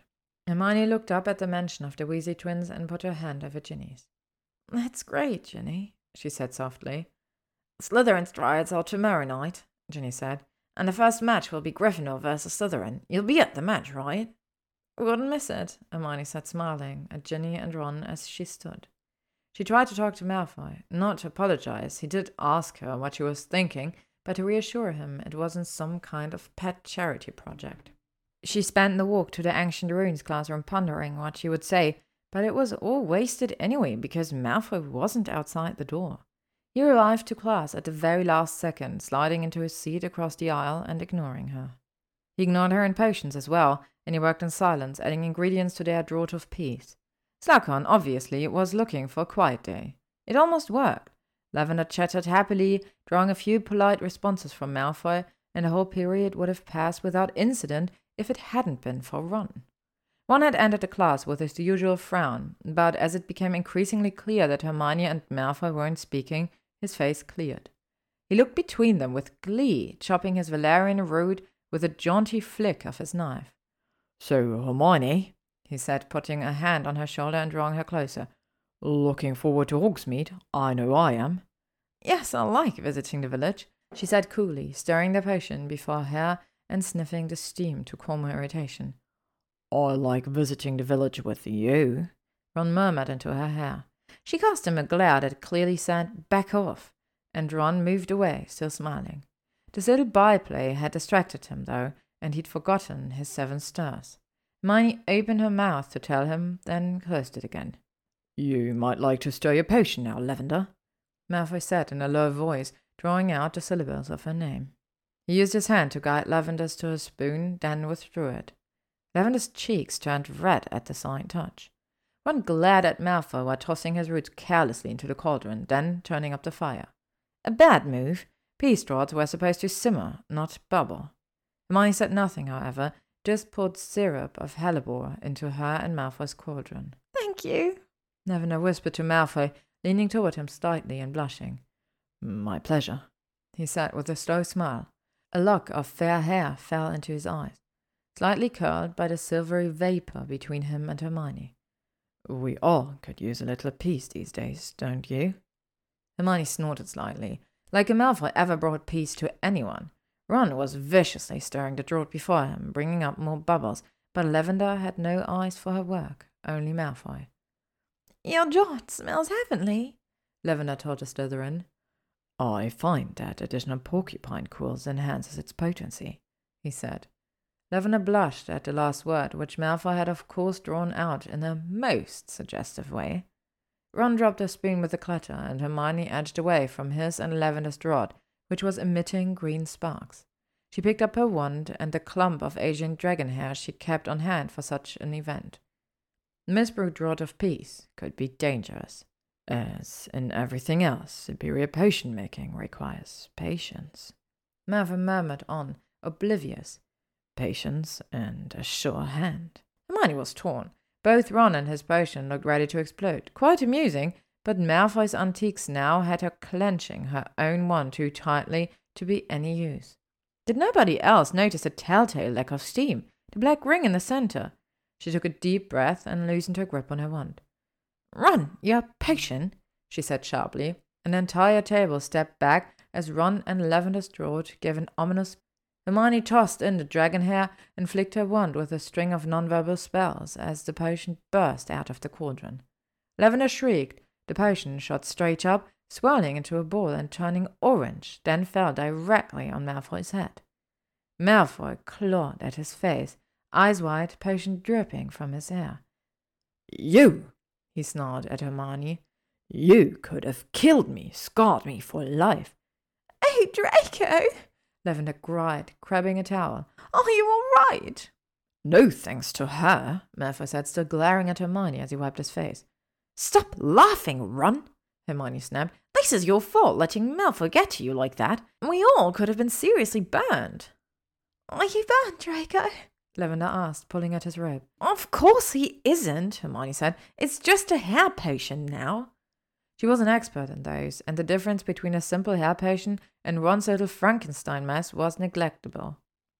Her non-verbal cooling charm was also effective. Malfoy's hair would spot orange streaks for a few hours, but he'd live. Now, now, what's this? Slughorn had finally noticed the commotion and come to their table, blinking at a still dripping Malfoy. Weasley's utter incompetence, Malfoy said. May I be excused, sir? Of course, my boy. Ah, Slughorn said, looking into Ron and Lavender's empty cauldron, which still smoked slightly. A bad business here. Could have been disastrous. Mr. Weasley, Miss Brown will need to come after class and brew this draught again. He sniffed the cauldron before Hermione. Well done, Miss Granger. I suggest you will take a sip after such a scare. With that, the professor drifted away, and the rest of the class returned to their own potions. It was worth it, Ron said. All of it, the amazing orange ferret. Shut up, Ron, Lavender hissed. You'll never like me now. Good, Ron snapped back at her. Here, both of you, Hermione said, passing out a small metal tumbler of peace draught and taking a sip herself. Drink up. Class is dismissed. Slughorn called in the relieved tone that was beginning to characterize the end of advanced potions. Leave your labor bottles on the tables. With a sweep of her wand, Hermione vanished the remainder of her and Draco's potion and whisked her books into her bag. She felt strangely unsatisfied by her behavior. As she left the classroom, Lavender's words echoed in her mind. He'll never like me now. Chapter 5 Fighting evil is fun. Lunch was a riotous affair at the Gryffindor table as Ron regaled the group with the story of the potions disaster. To hear Ron tell it, he'd purposely sabotaged his and Lavender's potion to humiliate Malfoy, a result well worth the extra words. The words orange ferret figured prominently in the tale. Nobody would listen to Hermione's word to the contrary, and she had ample time to bitterly regret not letting the damn potion blow up and kill them all. Lavender spent lunch looking around the great hall for Malfoy, who never appeared. Hermione sighed and sipped her wretched pumpkin juice. She almost felt sorry for the man, and she didn't think that was possible. It had only been two days, and she'd already attacked a Malfoy where it really hurt his heritage and his hair. Flushed with victory, Ron began lingering beside her between classes, his hand on her back and shoulders. Another dilemma. His behavior had pretty much sapped Hermione's enthusiasm for their dinner Saturday, but she hesitated to cancel it. Maybe alone and away from Malfoy, she could actually get through to Ron, get their friendship on some honest footing. Yes, she'd be mature and calm until Saturday, and they'd work things out like a dot. Stop hovering, Ron, she screeched as he touched her elbow yet again in the horse. I'm perfectly capable of walking by myself. Well, that didn't last long. Ron's face looked hurt. then darkened. Would even make it until the weekend. She was so irritated she'd forgotten about the new Defense Against the Dark Arts teacher until she arrived at the classroom door. McGonagall had created a special DADA seminar for select 7th and 8th year war veterans with its own teacher. Hermione wondered who it was. She wasn't sure anybody could teach her adequately, except perhaps McGonagall herself or the ghost of Snape. Do we just go in? Neville asked, shuffling slightly. The rest of the group was silent. Ron and Ginny shrugged. Lavender looked scared, and Luna just peered up at the hallway ceiling, counting blibbering humdingers or something. Even head boy Ernie Macmillan didn't look inclined to act. Well, no sense in waiting. Hermione led the way into the classroom, and everyone stopped and stared. The room had been transformed into a flowery meadow without desks, chalkboards, or books. Squashy beanbag chairs formed a tight ring in the center, and giant daisies lined the walls, swaying in a non existent wind. In the center of the ring was a small woman. Their teacher wasn't any ordinary woman, Hermione realized, but a fairy, if a rather large one. She was about the size of a four year old child, with golden hair, a doll face, and pink gossamer wings. She wore a flowing silvery dress, and her only concession to her role was a golden stole around her neck with the Hogwarts crest on each end. Welcome! she squeaked, clapping her hands. Her feet hovered about a foot off the floor, and her wings fluttered slightly. I am Professor Bluebell, and welcome to my meadow. Please have a seat. Hermione and Ron exchanged looks and found seats side by side, temporarily united in shock. The others selected beanbags, with Luna sitting on Hermione's other side. Oh, no, dear, please sit here by me, Bluebell ordered from her own yellow beanbag. No experts will distract you here. Luna eagerly joined her, leaving the bag beside Hermione empty. Who are we missing? the fairy asked. Ah, here's a lovely boy. Come in, lovely boy. The lovely boy in the doorway was Malfoy, sliding in at last minute, and Hermione bit her lip. She was really trying to be good here, and Ron was laughing enough for everyone anyway. But Malfoy looked unruffled, if a little bit hollow-eyed. He dropped gracefully into the orange beanbag on Hermione's left, acting as if being called lovely boy by a three-foot fairy was only his due. Hermione had to admire it. Shut up, Ronald, she hissed to her right. Oh, you are all lovely, cried Professor Bluebell. She smiled at Ron. Such a melodious laugh you have, my dear boy, and your hair is a summer sunset. Ron's laugh cut off as if he'd been choked.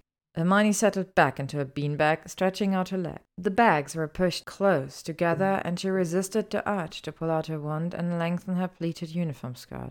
Ron was lazily eyeing her legs with a faint smile, a light flush mottling his face and neck, his hand inches from her thigh.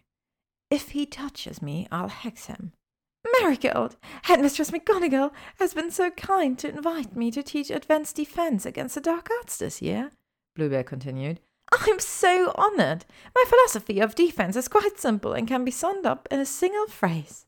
She waved her hand at the chalkboard, and pink letters appeared. Defense against the dark arts. Fighting evil is fun. I know you all have a bit of experience battling dark magic. Well done. Marigold has asked me to. Yes, dear, you have a question already. Dear girl, you don't have to raise your hand. Hermione brought her hand down and tried not to glare. Apparently, all her classes this year would be anarchy. Yes, Professor. Bluebell, please. Yes, Bluebell. Um, who is Marigold again? Why, Headmistress McGonagall, of course. But the headmistress's first name is Minerva, Ernie said. Ah, yes, Bluebell nodded. But your lovely headmistress is a friend of the fairies, dear boy. Friend of the fairies, Hermione repeated. Oh, yes, Luna said dreamily. I could see it in first year. She has the ring of posies over her head. Ron's hand moved closer to Hermione's thigh, prompting her to move away and bump into Malfoy's arm on the other side. Must these beanbags be so close? She shifted back again, glancing at Malfoy, whose eyes were like chipped ice. Warm sunshine, expensive cologne. Hermione cleared her throat and glowered at her teacher. Yes, indeed, my main girl, Bluebell was chirping. Marigold is a beautiful spirit and sweet as morning dew. There was a brief silence as the entire class goggled at her. Now, your first assignment, the fairy continued. She waved a hand, and rolled parchments appeared on everyone's lap. I want you all to think of love, she went on. The love of family, of friends, of places and things, and yes, romantic love. Lavender, seated opposite Hermione, looked down and blushed. In that spirit, I would like you all to write of love. You each have a name on your scroll. Write down three things you love about that person, and he or she, in turn, will write something they love about you. Luna, dear, we shall write about each other. Hermione opened her scroll and nearly fainted from relief at the name. Lavender Brown! Ron jumped up. What? You must be mental! he shouted, waving his parchment, which clearly bore the name Draco Malfoy. Hermione choked, giggles escaping from her throat. Ron looked ready to leap over the nearest daisy and out the window. She stole another glance at Malfoy, whose face was expressionless. Now, now, dear, Bluebell said, coaxing Ron back into his beanbag. Every person has lovable qualities. Would you like me to help you? Tell me, what of Mr. Malfoy's smile? I'm sure he has a very nice smile, although I have not seen it yet. Have you two ever had a quiet talk about? Hermione literally couldn't breathe now. She doubted they'd learn anything but rubbish in Dada this year, but it just might become her favorite class. The rest of the class was crying with suppressed laughter, and Neville was sliding off his beanbag, his long legs tangled on the floor. Hermione's eyes were irresistibly drawn to Malfoy once more, and he seemed to be trying not to smile. I, I'm fine, Ron said, horror struck. He sank back into his beanbag, red faced. Hermione, he whispered. Help me. His eyes, Hermione said loudly, like a stormy sea. Not funny, he snapped and turned away from her. Hermione finished her scroll quickly and closed it with a tap of her wand. Malfoy, surprisingly, finished his nearly as quickly and lay back on his beanbag like a Roman emperor, looking smug. Time's up, Bluebell said. Let's all read our scrolls aloud. Such fun. I'll begin. The fairy waxed poetic about Luna's loveliness, sensitivity, and free spirit, and Luna responded in kind. Ernie and Ginny exchanged polite compliments, and Lavender merrily listed three subjects that Hermione excelled in. I love that Lavender's brave, Hermione read. If one did something, it was always worth doing right. I love that Lavender always believes the best in people. I love that Lavender doesn't cling to old resentments. Unlike some people I know, she thought, looking at Ron significantly. Bluebell looked pleased. And Mr. Weasley? Ron shook his head, arms crossed. Nope, nothing. Surely there's something in that lovely bow. Nope, not a thing. Bluebell looked very sad. Very well, Mr. Malfoy. Malfoy opened his scroll with a flourish. I love how Weasley finds even the shockingly low standards expected of him impossible to attain. I love how Weasley thinks with every part of his body except his brain. I love how Weasley becomes enraged when he doesn't understand something, which means he is enraged nearly all the time. He looked around the room calmly. Is that enough? I can always write more. Ron leaped to his feet. You boss, you fucking Death Eater! Immediately, a vine of flowers wound around his body, binding him fast and sending him falling back onto his beanbag. Obviously, this relationship is something we'll all need to work at, Bluebell said serenely. It's the Nargles, Luna said. They've been swarming all week. Undoubtedly, dear. Well, we'll let Mr. Weasley relax for the remainder of class, and then he and Mr. Malfoy can try again to complete the assignment due at our next class. Ron's face, barely visible above the flower vines wrapped around his mouth, was pale. Malfoy looked unperturbed. Hermione raised her hand halfway, then brought it down again. Bluebell, she said coolly, I fail to see how such exercises constitute a valid defense against the dark art. No, Bluebell asked. I expected more from one of Harry Potter's best friends. What saved the boy who lived when he was a baby, as well as numerous times since? A mother's love, his friend's love, love soaked into his bones. And what of Mr. Malfoy? His mother's love saved Harry Potter as well, did it not? Mr. Malfoy would not be with us today if it weren't for his parents' love. She waved her hand at the board again, and more words appeared, this time in bright yellow. Love each other, or perish. Love is the only defense against the dark art, the fairy said softly. I would think this class would know that better than anyone. A short silence. Tears were running down Ginny's cheeks. Draco was looking down at his feet, his cheeks faintly pink. Even Hermione felt a little ashamed. It was true, of course. Unassailable logic. From a fairy. Who knew? And that's it for today, Bluebell said in a chipper tone. She rose out of her beanbag. I expect an essay next class, 14 inches, discussing the power of love in life threatening situations. Have a loving day. Malfoy stood and walked swiftly out of the door. Ron's flower wines disappeared, and he returned to his beanbag, red faced. Hermione walked over to Ginny and hugged her. Come on, she said. I'll take you back to the dorm. More books, Ginny sobbed. I have your books, Neville said from behind them. The class streamed out, except for Ron in his beanbag, still stunned. Hermione looked back to see Bluebell hovering before him. Maybe she can help him, she thought. I certainly failed, but did I really try? Chapter 6 The Silver Snitch Hermione slept in the next morning, not waking until 6.15. She'd been up until nearly midnight, working on her Love Warrior scroll, and didn't really like the result. It didn't help listening to Lavender rave about Bluebell or watching Ginny's silent tears as the redhead tried to write her own essay. Hermione had planned to write about Harry, how her powerful but platonic love for him gave her the strength to fight over the years.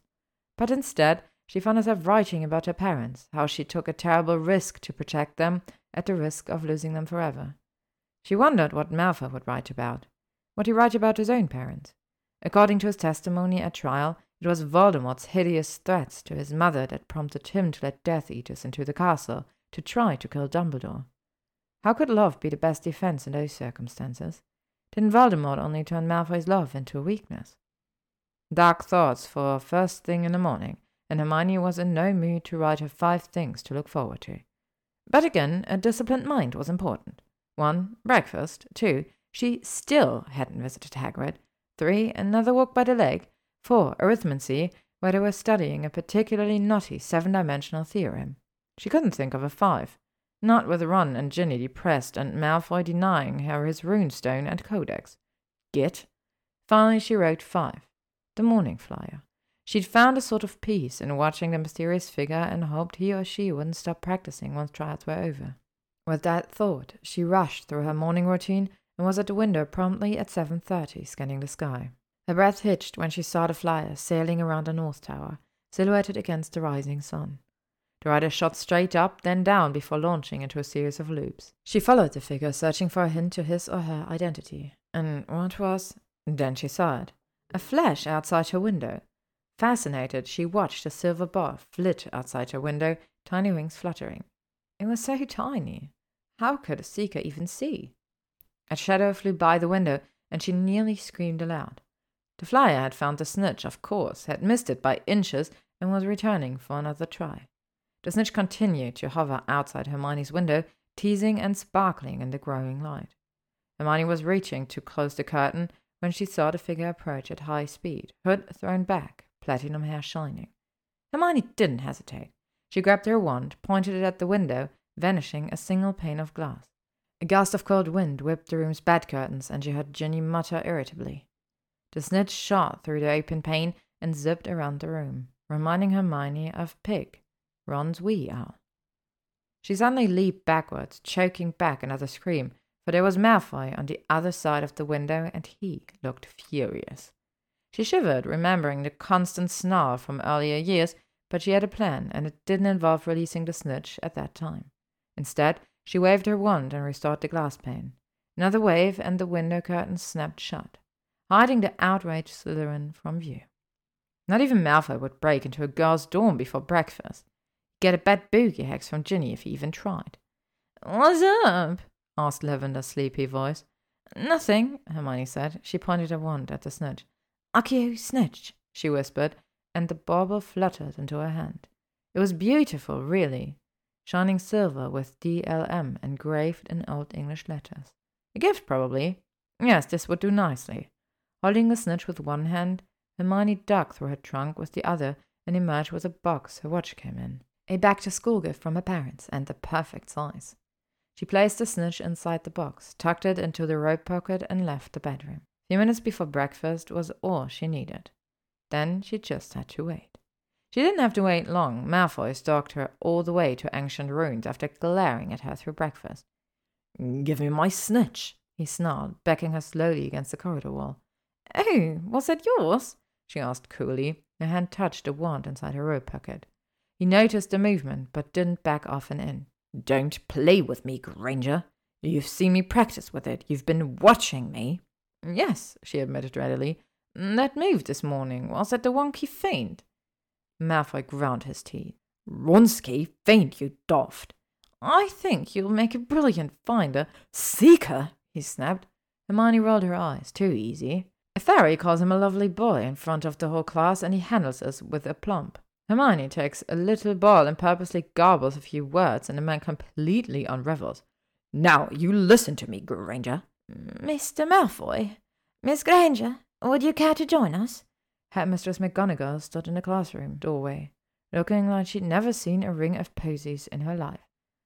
Of course, Headmistress, Hermione chirped, flouncing into the classroom and sitting down. Malfoy followed more slowly, his face like stone. Hermione pulled out a fresh sheet of parchment and wrote the following in runes. Malfoy, 8 p.m. at the Bernard Sharp's classroom. Bring the codex and a runestone and we'll make a deal. H.J.G. P.S. Wacky feint. She rolled it up with a tap of her wand and bound it in bright red and gold ribbon then rendered the scroll invisible and floated it over to Malfoy's desk. The scroll reappeared in his hands, and he read it swiftly, then turned to her and nodded, his face grim. Hermione smiled. Maybe ancient runes would be fun after all. The potions table was quiet that morning. Ron was still subdued after the last DADA seminar, and Malfoy and Hermione worked together silently, so Lavender was the only conversationalist. You slice these bat spleens so well, Draco, she cooed. I like a man who's good with his hands. Ron groaned. Honestly, Lavender, give it a rest. I'd rather not lose my breakfast. Hermione could only agree, but Malfoy's eyes were now glittering dangerously. I think it's lovely, she said loudly. A southern prince tamed by a gentle Gryffindor sweetheart. Malfoy froze in the act of preparing the spleens, looking revolted. Romilda Vane at the next table nearly fell off her stool in the effort to hear better. I think Brown knows better than that, Malfoy said quietly as he set aside the spleens and started on a pile of leeches. It's sometimes hard to admit one's feelings, Hermione told Ron. Granger, Malfoy growled. Now what have we here? boomed Slughorn, who had given up his usual ammo of dozing at his desk to frequently check on their table. Very, very nice. Mr. Malfoy, remember to press the leeches gently with your knife. Don't smash them so. He moved away to check on Romilda and her partner's potion, which steamed suspiciously. Don't listen to him, Draco, Lavender said. I think you're pressing the leeches wonderfully. Malfoy's left eye twitched, but he refrained from comment. The exchange cheered Ron up, though, at least enough for him to solicit Hermione's help. An infusion of wormwood was enough to counteract the excessive doxy venom he'd used, and his and Lavender's potion now looked almost identical to Hermione's and Draco's. Ron's good mood was even more improved when Hermione pulled him aside after class and presented him with a parchment. It listed three things to love about Malfoy his skills in potions, his patience with Lavender, and his quiet, reserved manner this year. Reserved? Ron repeated. Malfoy? Compared to the past year, I'd say so, Hermione answered. Look, there's nothing to object to here. There's Simon to savour, and you look like the better man. All right, Hermione, he said. Thanks. He stuffed a scroll in his pocket. Are we still on for Saturday? Why wouldn't we be? she asked. Well, you've been sort of tetchy lately. That's because you keep pushing, she said. We're friends, right? I don't know about the future, but right now we're friends. She hoped repeating the words would help it sink in. Let me relax around you, Ron, she took his hand. Please. Okay, he said, looking down at their entwined fingers. It's just hard after we. I know, she said softly. I'm just not sure we're good together that way. Do you really want me bossing you around? Ron raised his eyebrows and grinned. That depends on what we're doing. She frowned and he raised his hands. Just a little fun. I'll behave. Really, friends. Hermione linked her arm through his. Friends. Ginny looked much better at dinner, chattering happily about the Hufflepuff Quidditch tryouts the night before. Ravenclaw trials were that evening, with Slytherin the next day, Hermione let her compare the house's likely strengths and weaknesses without interruption. Then Ginny and Ron ran off to watch the Ravenclaws, and Hermione completed her transfiguration homework in the library before heading to the Ben and Charms classroom. Malfoy was there first, just as before, again sitting cross-legged on the desk. She supposed it was a Slytherin thing to turn up early and take command of the room in such situations. He certainly didn't bother with punctuality any other time. Well, where is it? He demanded as she entered. She dropped her back on the floor. Where's the codex and the Runestone? Malfoy crossed his arms. I didn't bring them. Too bad. No snitch for you. He upped off the desk and moved closer, forcing Hermione to tilt her head back to keep eye contact. I want that snitch, Granger, he said. It's valuable, and I won't be blackmailed with something that's rightfully mine. Get used to it. That smart mouth will get Accio snitch. Malfoy's wand was in his hand, and he cast a spell before she could react. Clever. Good thing she'd surrounded the snitch with a repelling charm. Expelliarmus, she snapped, backing away her own wand in hand. Malfoy's wand nearly took off his hand with the force of her spell. Now she had both wands, and felt considerably more comfortable. Run along now, Malfoy, and get that codex instinct for me. I don't have all night. Malfoy almost smiled. No. Don't make me hex you. She half expected him to lunge at her, and so held her wand up chest high, back straight. Instead, with whip quick seeker reflexes, he drew a vial out of his pocket, uncorked it, and released a cloud of fine grey dust into the air. It scattered down and disappeared, and Hermione felt strange. What, what was that? She stammered, stepping back. His smile broke through his eyes, meeting hers again. Salt of the earth. Hermione blinked. How did he get that? Salt of the earth was an incredibly difficult powder to procure. Its creation required, among other things, the blood of a troll and six months of brewing. Brought it from home. Just another precious asset from my ancient wizarding house, he sneered. She frowned. Salt of the earth had many uses, but its most obvious effect was to temporarily nullify any use of magic within a limited radius. Hermione tried to remember how long the salt's effects lasted, but she knew almost nothing about the substance. She moved to keep a table between them, but Malfoy wasn't looking at her. Instead, he picked up her bag and unceremoniously dumped it out on the teacher's desk. Books, quills, and scrolls tumbled out, as well as two lipsticks, her looped notebook, and a wrapped chocolate tart from dinner. The color coded study guides blinked merrily from the floor. Where is it, Granger? he asked, tossing her bag aside. I know you brought it. He stepped closer, and now he was watching her, and it took every ounce of self control not to step back again. The table between them suddenly looked very flimsy. All this over a little snitch? she asked lightly. It's mine, he said, every inch the possessive pureblood. You stole it to force me to show you other valuable objects, objects that are also mine, artifacts I showed you out of. He stopped. Out of what? she asked curiously. Why did you share the codex with me? They were circling the table now, and his grey eyes were bright. Hermione's heart was pounding, her wand in a tight fist.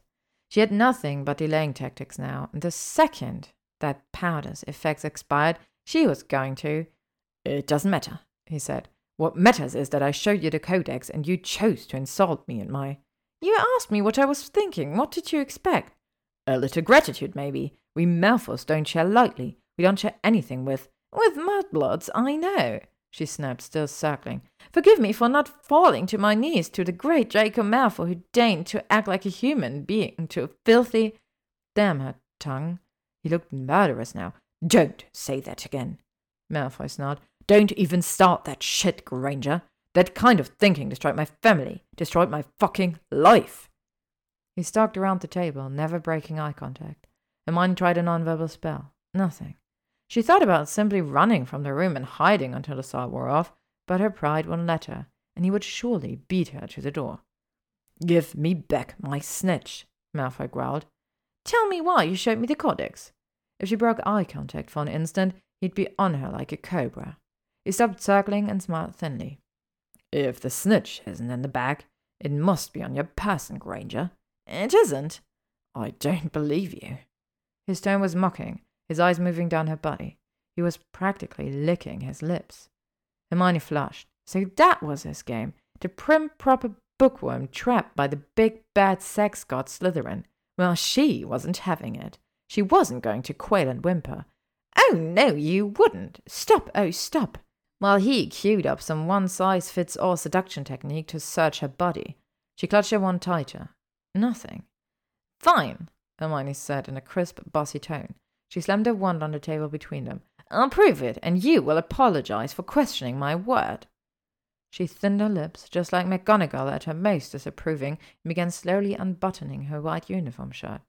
Oh, if she only had a working wand or muggle camera to capture the absolutely gobsmacked expression on Malfoy's face as she stripped off her shirt and waved it at him. See, no snitch.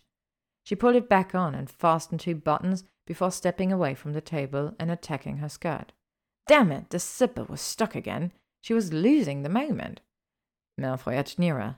Need some help. Damn and triple damn, all right then. Careful to keep her expression McGonagall's stern, she grabbed the skirt at the seam and pulled. It was an old skirt, and the sharp ripping of cloth echoed in the empty classroom. Malfoy blinked and froze, staring as the plaid wool fell to the floor. Nope, nothing to see, Malfoy, she said in her snippiest tone. I wouldn't say that. He gave her a slow smile as his eyes travelled down her stockinged legs, then up to the hem of her shirt. She'd called his bluff, and now he was calling hers and he was on the move again, closing the space between them. How long did that damn powder last? Time to roll the dice. Hermione lunged for her wand, almost crying in relief when she felt a familiar warmth rushing up her arm. Protego! She shouted, and the strength of her shield charm sent Malfoy crashing back into another table. Accio Draco's wand! she added, and the wand slapped smartly into her palm. A wordless wave, and her skirt wrapped around her hips and repaired itself. Another wave, and her shirt buttoned right up to her chin. She pointed one at Malfoy, who was just regaining his balance. Petrificus totalus, she said, almost lovingly, Malfoy dropped to the floor, his body stiff. Hermione waved the wand at her bag, which packed itself up neatly and leaped onto her shoulder, then pointed the wand at the ceiling. Finite incantatem, she said, ending both the repelling charm and the sticking charm, and the box with the snitch fell from its sticking point on the ceiling to land on the stone floor before Malfoy's prone body.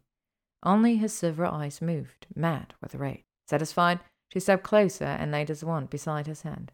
I've changed my mind, she said, looking down at him coldly.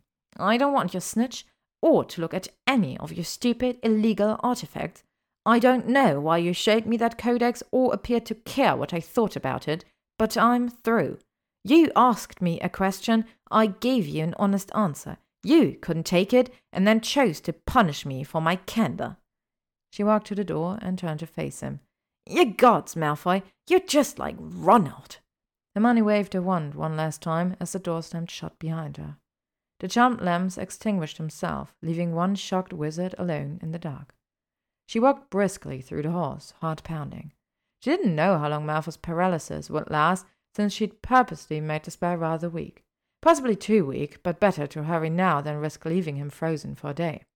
Vanity puffs, she told the fat lady, hopelessly trying to tame her hair and cool her cheeks. She made it halfway across the common room before anyone noticed her presence. Hermione, can you help me with? Hey, Hermione, what's the preparation of honey water with horklump juice in the? What's the hurry? Do you know the answer to the question? Panting, Hermione ignored them all. Let them look in a fucking book for once. She pounded up the stairs, clutching the banister as she climbed. Once in her room, she changed into her penguin pajamas and watered her bed. She settled under the covers, then got out of bed and watered the windows. Twice. Back in bed, however, as Hermione's heart slowed in the quiet pace of the room, she began to chuckle at herself. Why would Malfoy chase after her anyway? He'd gotten what he wanted. He had his artifacts, his beloved snitch, and even a little strip show on the side. What did he have to complain about? Maybe she'd overreacted in the charms classroom. There she was, swanning around the castle, telling everyone not to be scared of the big bad Malfoy, and the second the man threw some powder around, she completely lost her mind. Some war heroine she was. What did she think Malfoy was going to do? Crucio the snitch out of her? It was the lack of magic that was it. To be in a situation like that again, trapped and helpless, unable to stop. Yes, that was it. She closed her eyes, slowing her breathing, and there he was. It must be on your person, Granger. It isn't. I don't believe you. She turned on her side, heart suddenly pounding again. He was looking at her. It must be on your person, Granger. It isn't. I don't believe you. Back in the charms classroom, her every nerve ending had screamed like a klaxon. Flight, flight, flight! She couldn't let him touch her or. It must be on your person, Granger. It isn't. I don't believe you. Suddenly, they weren't in the classroom anymore. They were in Arthur Weasley's muggle shack with the broken appliances and the shop vac. Malfoy stepped closer, whispering, It must be on your person, Granger. It isn't, she whispers back. His breath is in her ear, his hand on her hips. I don't believe you. Hermione opened her eyes. Damn it. Chapter 7 Slytherin Tryouts. Hermione, please! Ginny was begging at breakfast. Hermione stared at the redhead, baffled. Why, in Godric's name, would I go to the Slytherin Quidditch Tryouts? You are my only hope, Ginny said. I have to scout the talent after dinner, but there is no way I'm going to the pitch alone. I mean, look at them. She tilted her head towards the Slytherin table in the great hall. It was the typical scene. The older students looking like a pack of criminal masterminds, the younger students quaking in their seats, and Malfoy eating alone like nothing in this world could ever bother him. Take Ron, Hermione said shortly. I need to study. Ron has to redo his Draught of Peace for Slughorn with Lavender, and the rest of my team is too chicken, Ginny said. I need somebody who's not scared of a couple of Slytherins. Luna? Hermione suggested. Fishing for gulping plimpies in the Black Lake. Neville? Helping Sprout with some special herbology project for advanced students. Apparently, the seeds hate to be planted. Hermione sighed. Fine, but you owe me. You owe me big. She glared at Ginny. I'm serious. I'm giving up serious study time to watch some wacky feint. Wronski feint! Ginny and Ron cried out. Whatever, she said, trying not to smile. Hermione spent the rest of breakfast moodily drawing runes in her Transfiguration textbook as an intense Quidditch discussion raged around her. Then she joined a small pack of Ravenclaws on the way to Ancient Runes. She was just going to have to avoid him. Four days into the school year, and she simply needed to avoid a man who sat across the aisle in ancient runes, across the table in potions, and two inches away in defense against the dark arts. No problems here. Entering the ancient rune classrooms, Hermione saw that Malfoy seemed to have adopted the same strategy. He looked as artlessly indifferent as ever, tucked into his tiny desk, and spared her only the occasional dark glance. Later that day, at the defense against the dark arts, Hermione couldn't help but be hyperactively aware of the men to her left, that soft cologne scent drifting nearer. She leaned closer to Ron on her other side to avoid it, and by the end of the period, Ron was stroking a light pattern on her arm. Huffing, she gave Ron a sharp dig with her elbow and reluctantly shifted closer to Malfoy's beanbag, ignoring Ron's hurt look. When would this class be over? After dinner, she and Ginny left the castle to walk to the pitch, with Hermione wrapped snugly in a red and gold scarf and hat. She knew from experience that no matter how beautiful it was when one headed off to a long, dark Quidditch event, an icy wind would invariably swoop off a mountain top before the first Quaffle hit a hoop. A fair number of Slytherins cheered from the stands as the aspiring players gathered on the pitch. The captain of the Quidditch team was a blonde keeper. Willowy and beautiful, she flitted between the big hoops, effortlessly blocking every hit. If Malfoy hadn't revealed himself that fatal morning outside her morning, she would have thought it was this player practicing before breakfast. She was very tall. That's Astoria Greengrass, Ginny said, following her gaze. Daphne's younger sister. She looks delicate, but she nearly took off my hat with a bludger last year. I've heard something about her, Hermione mused. Oh, she was betrothed to Draco Malfoy. What? Ginny looked up from the parchment she was scribbling on. Not officially, but their families were talking seriously during our fifth year. Astoria wouldn't quit bragging about it. Kept showing off some diamonds he gave her. Revolting. Is it on again now? Hermione asked. Ginny shrugged. No idea. I mean, the Malfoy names is mutt these days. Oh, I'm sorry. She looked at Hermione, her eyes wide, and shrugged. It's all right, Hermione said, patting her arm, and it really was. It's a muggle term, too. Ginny smiled at her. You're the best witch I know. You're just saying that because I came to Slytherin tryouts. Ginny just grinned and went back to her parchment assigning points to prospective players. Hermione put her chin in her hand and watched the flying below, her cars whipping around her. The wind, as predicted, was picking up already. After nearly an hour, her butt was frozen, and she was sick of doing arithmetic in her head. Hermione looked enviously at Slughorn, who sat near the pitch, wrapped in an enormous blanket and tucked into a comfy armchair. Why hadn't she brought a book? She was trying to calculate whether she could summon one from her bedroom window when Ginny grabbed her arm. Here comes the prospective seekers. There were only three, two six-year girls and Malfoy. Hermione's breath caught, watching those familiar loops.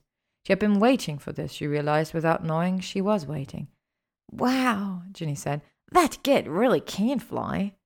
She began jotting numbers, splattering drops of inks in her haste. Astoria started hitting small balls out over the field, allowing the three contenders to chase them.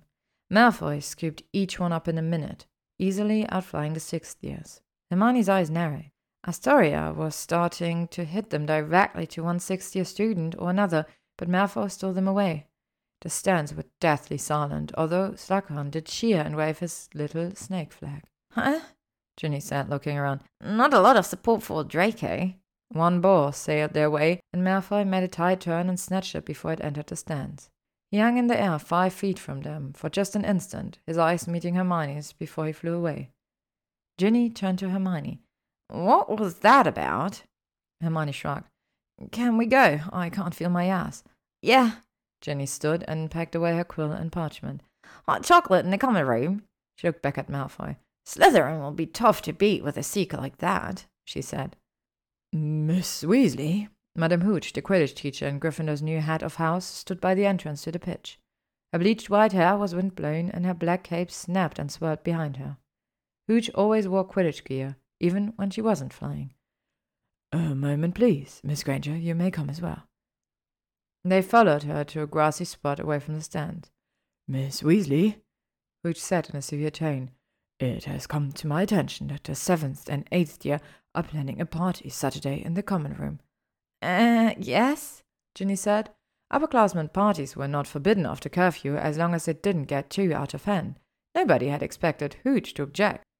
Excellent. I would like you to open this party beyond just Gryffindors, into house unity and all that.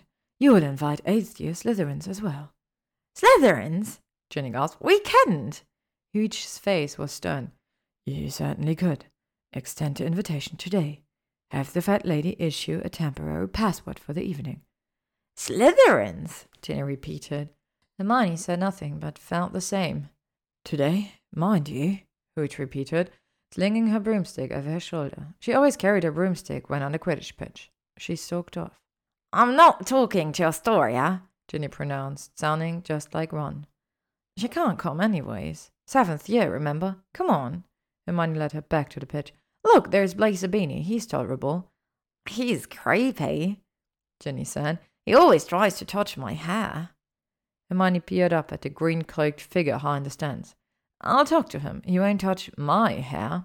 She'd heard enough Slytherin insults over the year about her hair, mostly from Malfoy, but Zabini had always considered Muggleborns unworthy of comment.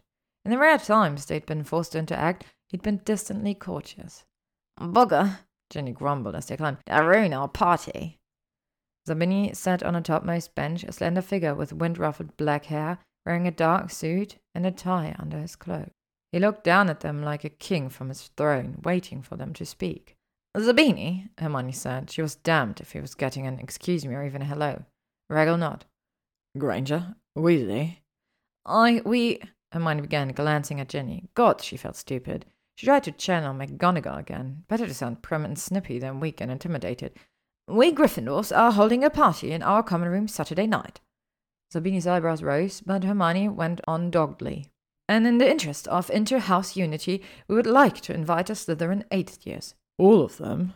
Zabini asked. Of course, all of them. There are what, six of you? Lloyd smiled.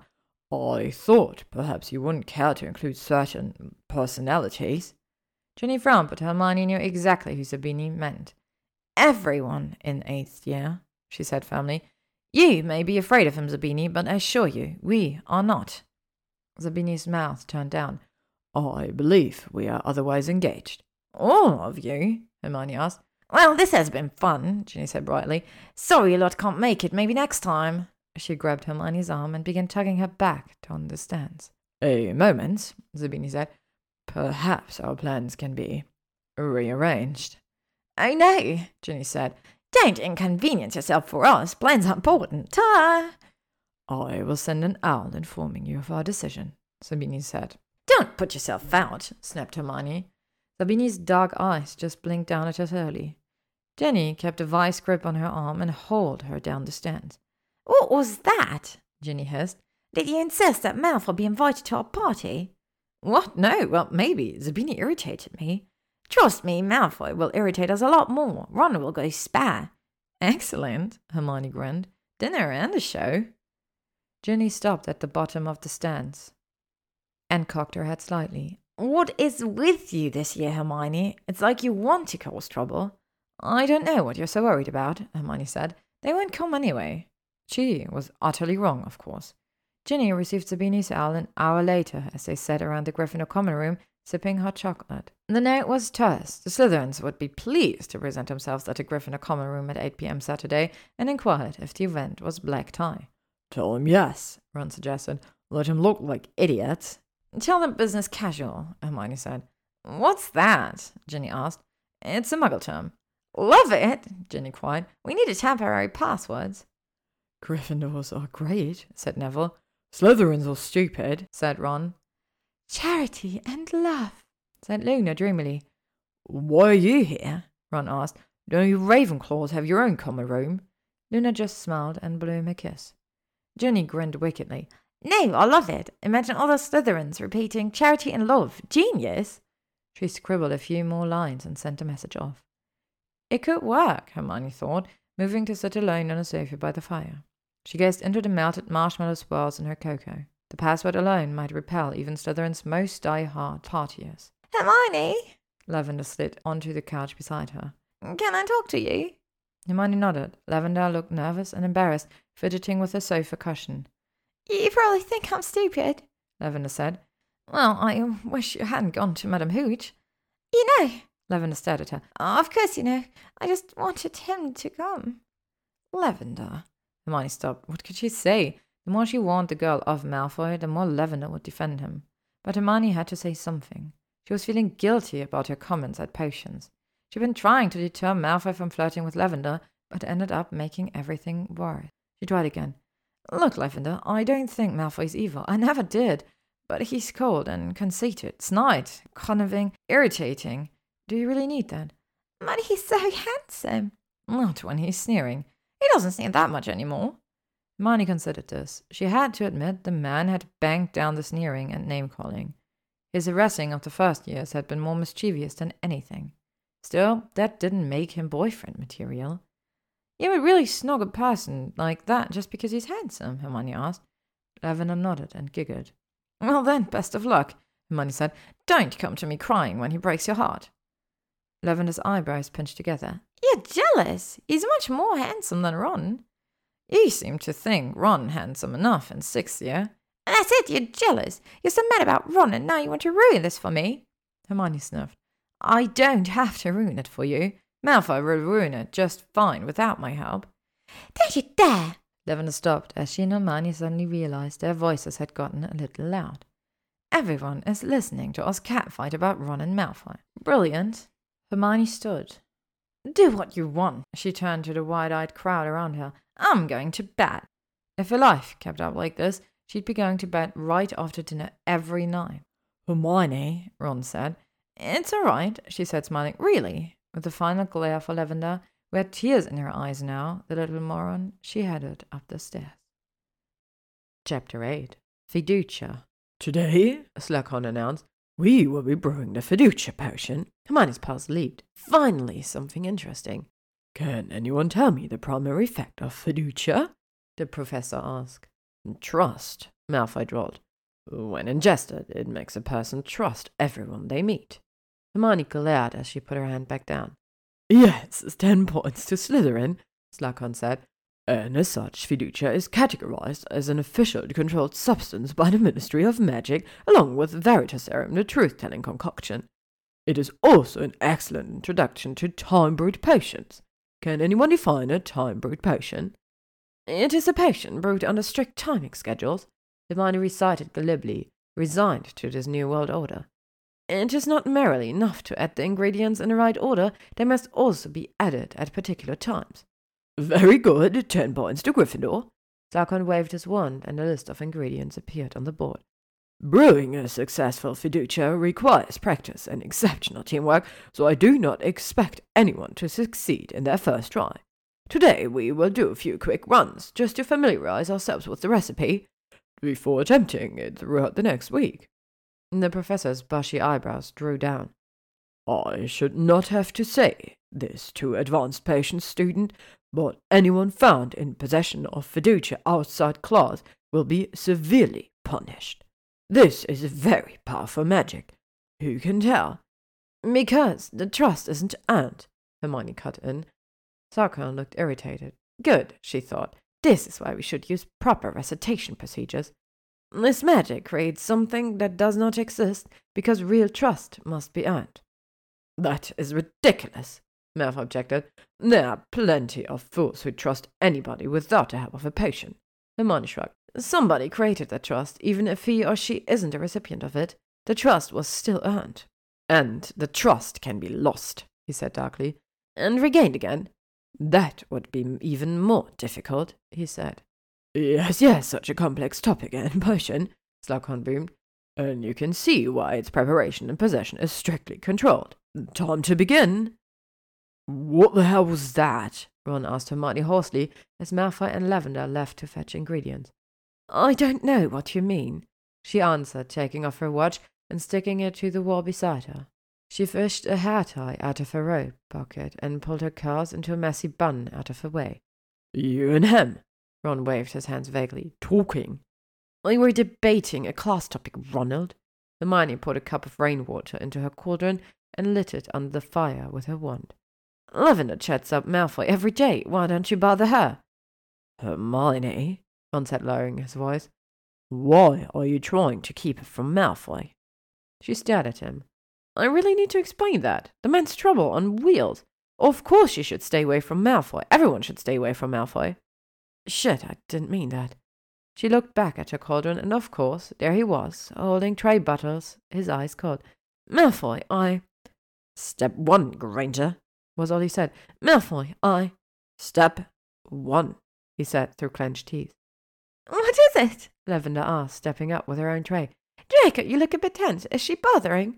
Step one, Hermione said crisply. Three teaspoons of Bubotuber pus on my mark. Three, two, one. Malfoy dropped in the pus and nodded. Hermione began counting backward from thirty as he swiftly weighed the doxy eggs and poured them into a small plate. Four, three, two, one, mark, she said. Malfoy tipped a plate into the cauldron. Stir three times in five, four. The potion was maddeningly intricate, but its very complexity soothed Hermione's and Malfoy's nerves. This recipe made brewing a polyjuice potion look like mixing lemonade. There was no room for lapses in concentration, and they quickly fell into a rhythm, with each one knowing what the other needed without speaking. Ron and Lavender, on the other hand, ran into trouble early on. Lavender kept adding the wrong ingredients and dribbling Bubotuber pus on herself. Ron constantly messed up the timing and ended up just yelling random numbers. Three times the pair had to vanish their cauldron's contents and start over, and their efforts quickly degenerated into squabbling over the recipe and fighting over the spoon. To stay focused amid the mayhem, at the other end of the table, Hermione and Malfoy bent their heads closely together as they worked. They had the part of the brewing process requiring simultaneous adding of ingredients, which could get a little tricky.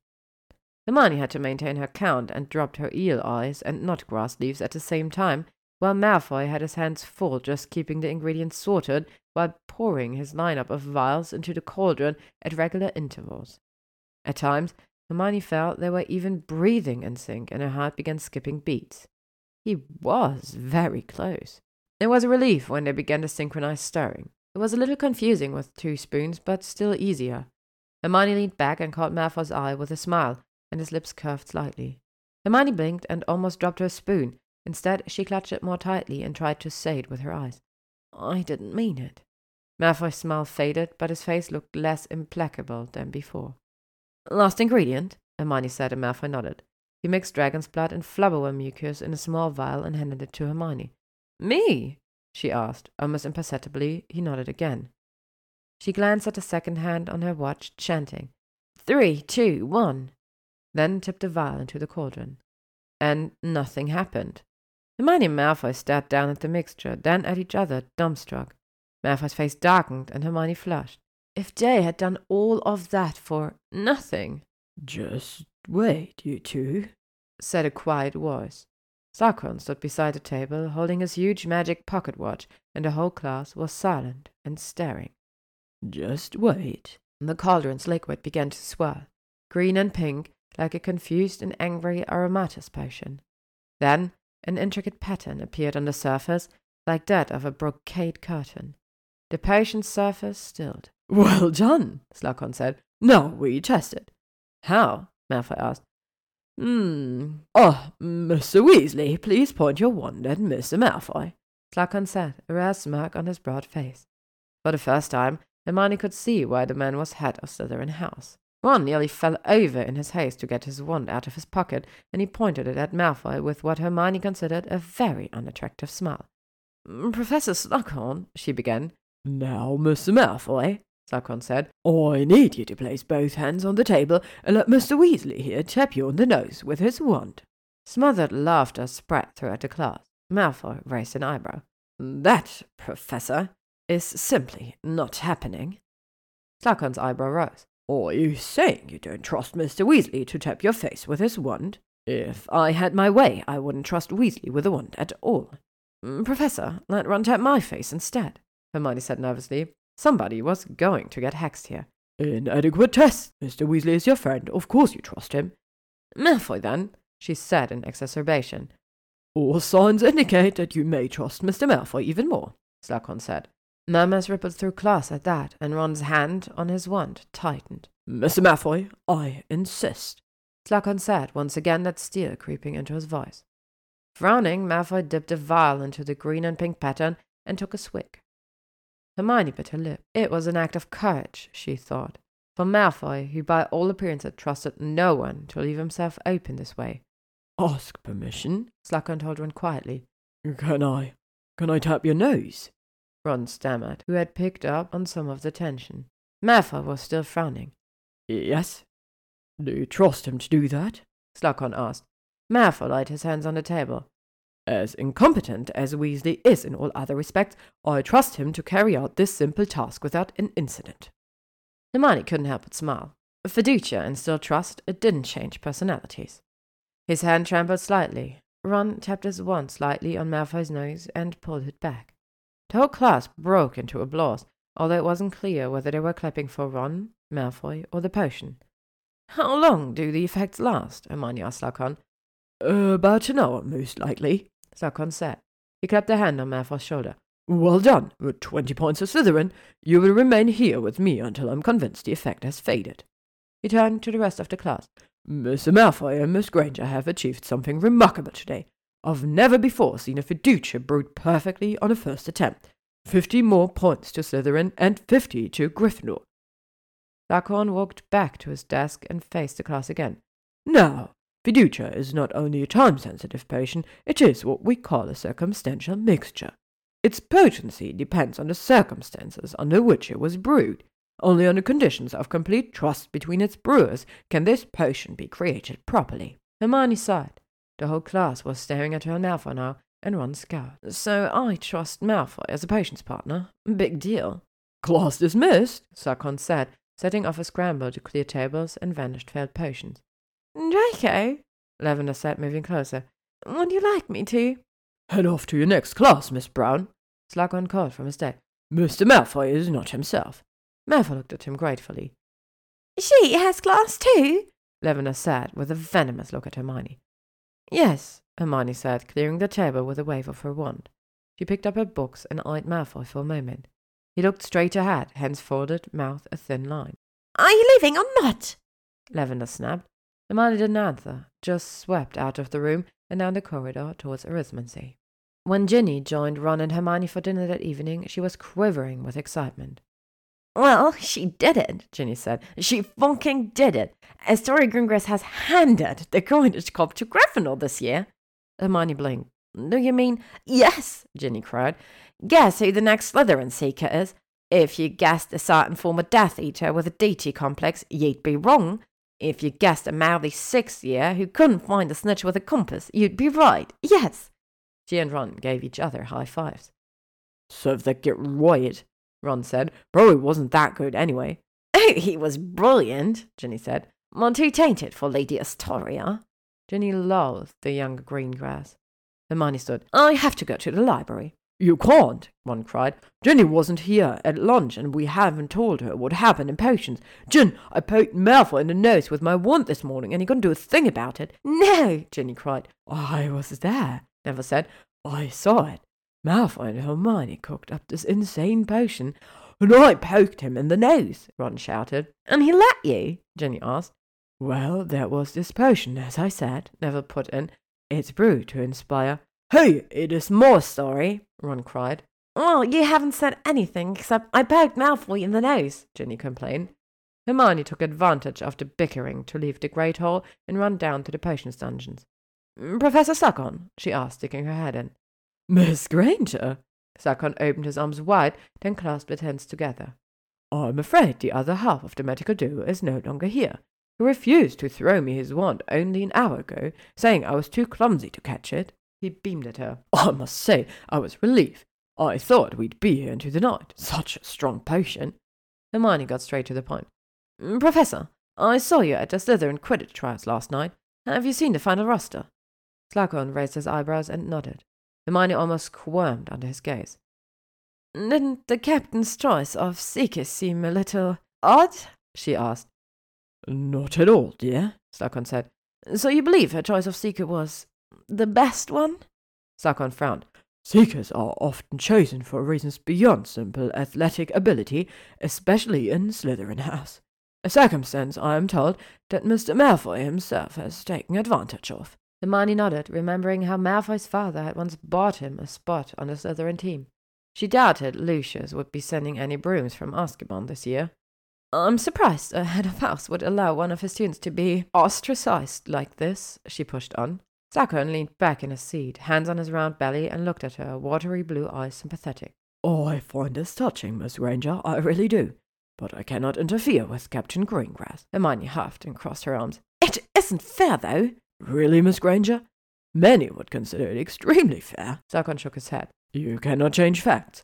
Mr. Malfoy has done irreparable harm to this school, albeit for understandable reasons. While he never took a life personally, how many were injured or killed due to his actions? Many students here have lost friends and family during the war, including yourself. Mr. Malfoy is entitled to return here and finish his education safely and without harassment in the hopes that he will become a productive member of the wizarding community. I myself have great hopes for him, but he is not entitled to be a Quidditch seeker. He himself knows this, and you, my dear girl, know it as well. Hermione dropped her eyes into her arms. She fiddled with the sleeve of her robe. Slughorn was right, of course. Monty hadn't seen Malfoy practice every morning. You are right, sir, she said, raising her head again. I apologize for disturbing you. Quite all right, quite all right, he said. Your heart is in the right place, eh? Hermione headed towards the door, feeling a strange heaviness in her chest. Honestly, she scolded herself, what are you doing? It's just a stupid Quidditch spot. Oh, Miss Granger. She turned to see Slughorn beaming at her. I was quite pleased to hear that eighth year Slytherins are invited to the Gryffindor soiree tomorrow night. Stop by my office beforehand, hmm? I may have a contribution to make. Hermione stared at him in shock, then found her manners. You are welcome to attend as well, sir, she said. Oh, oh, perhaps another time. Perhaps revive this old slug club, eh? The professor twinkled at her like a demented, beardless Santa Claus in black robes. See you tomorrow. Chapter 9 Gryffindor Party, Part 1 No! Ginny pulled yet another dress out of Hermione's wardrobe. No, no, no, no, definitely no. She held up the dress from Bill and Fleur's wedding. Maybe. No, Hermione said from her position at the windowsill. Ginny had dragged her straight up the dorm after breakfast on Saturday to look at suitable party clothes. Ginny eyed the dress, head tilted. We could lop off the sleeves, change the color, load neckline. No, you're right. Wait a minute. She tossed the dress aside and held up a red skirt. This will do, she said, shortening the hem with a wave of her wand. I have a great top for this. One second. Ginny pulled out a dark gold halter top. Perfect! She looked at Hermione mischievously. For your date tonight. Hermione shook her head. It's not a date, and if I show up in that, it will look like a date, and I'm having enough trouble with Ron. Ginny laughed. You could show up in a Weasley sweater and he'd think it's a date. My brother, he's a bit thick. And what about the party? You want all those glossy Slytherins outshining you? Looking out the window of the Quidditch pitch, Hermione considered this. She really didn't. Oh, Ginny said, pulling out another dress. And look what I'll be wearing. Hermione blinked. The gauzy material in Ginny's hand was a shocking green. We have to be welcoming to our guests, don't we? Ginny went on, holding the wisp of clothes to herself in the mirror. You are certainly embracing inter-house unity, Hermione said. I'm considering it, Ginny answered wickedly. Ron will hate it. Another plus, Ginny said, and Hermione couldn't help but laugh with her. Hermione spent the rest of the day in the library, not even going to the Great Hall for dinner, since she'd be dining later with Ron. She almost lost track of time reading potion failures and fatalities through the ages. Fascinating. Who knew that a person could be sucked into a potion like that? Maybe Slughorn would let her develop some ideas after school.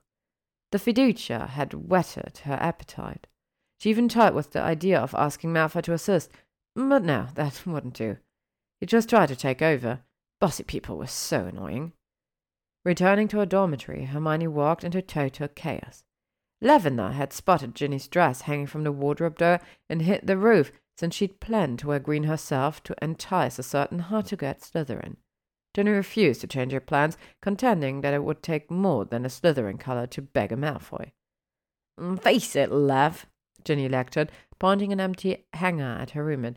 And I say this as a friend. Malfoy has always had a very specific type. Slutty, gorgeous, rich, pureblood, bitch. And just because none of them will talk to him right now doesn't mean he'll take up with a Gryffindor. He might be down, but he'll come up on top. People like that always do. Give it a year, and Astoria will be begging for an invite to the manor. I don't want to marry him, Ginny, Lavender went. He's just so handsome. You want to sneak around the castle corners with him? Ginny asked. Because that's all you'll get at most. Sounds pretty bleak to me. Sounded pretty bleak to Hermione, too. She didn't say a word, just dropped off her books and left to take a shower to avoid hearing any more. Leave it to Ginny to sum up everything unsuitable about Malfoy in a few trenchant sentences.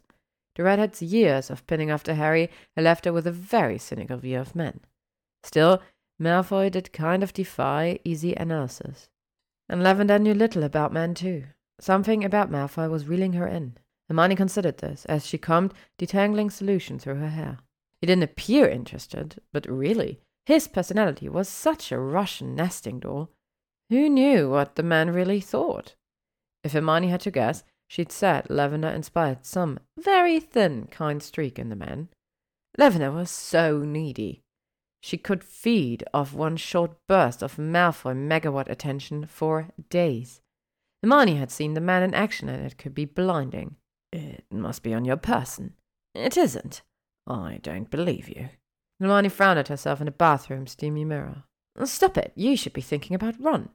But she was sick of thinking about Ron. Like Ginny, she'd spent too much time thinking about a boy with too little result.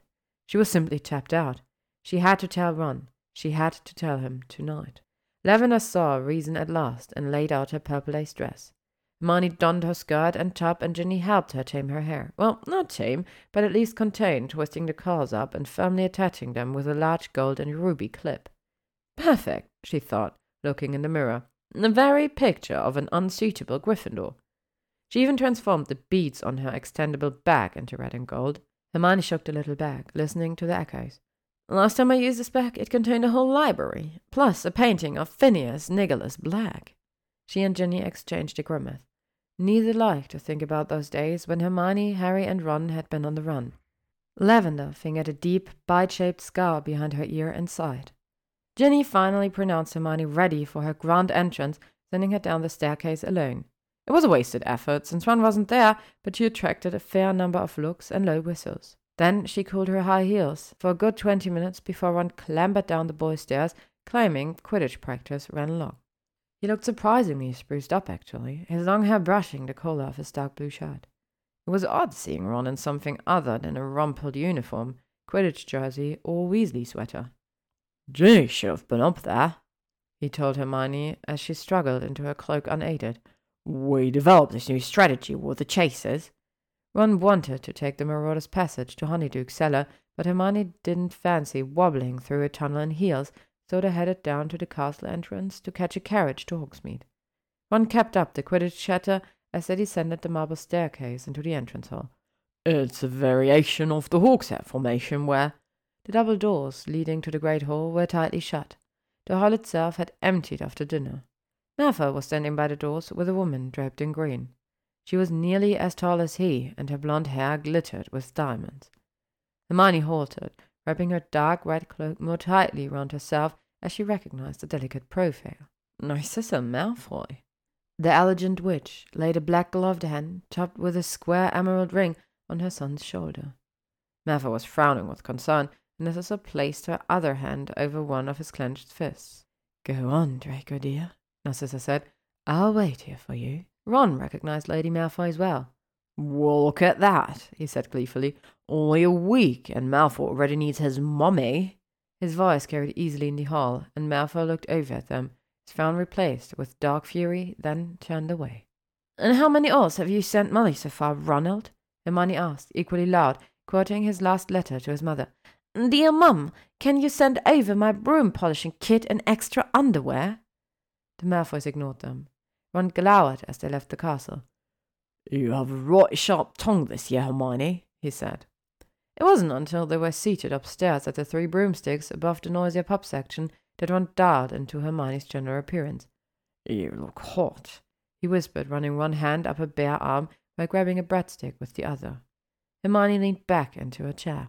Friends, Ronald, just friends. Ron waggled his eyebrows, looking much like Fred and George. For now, right?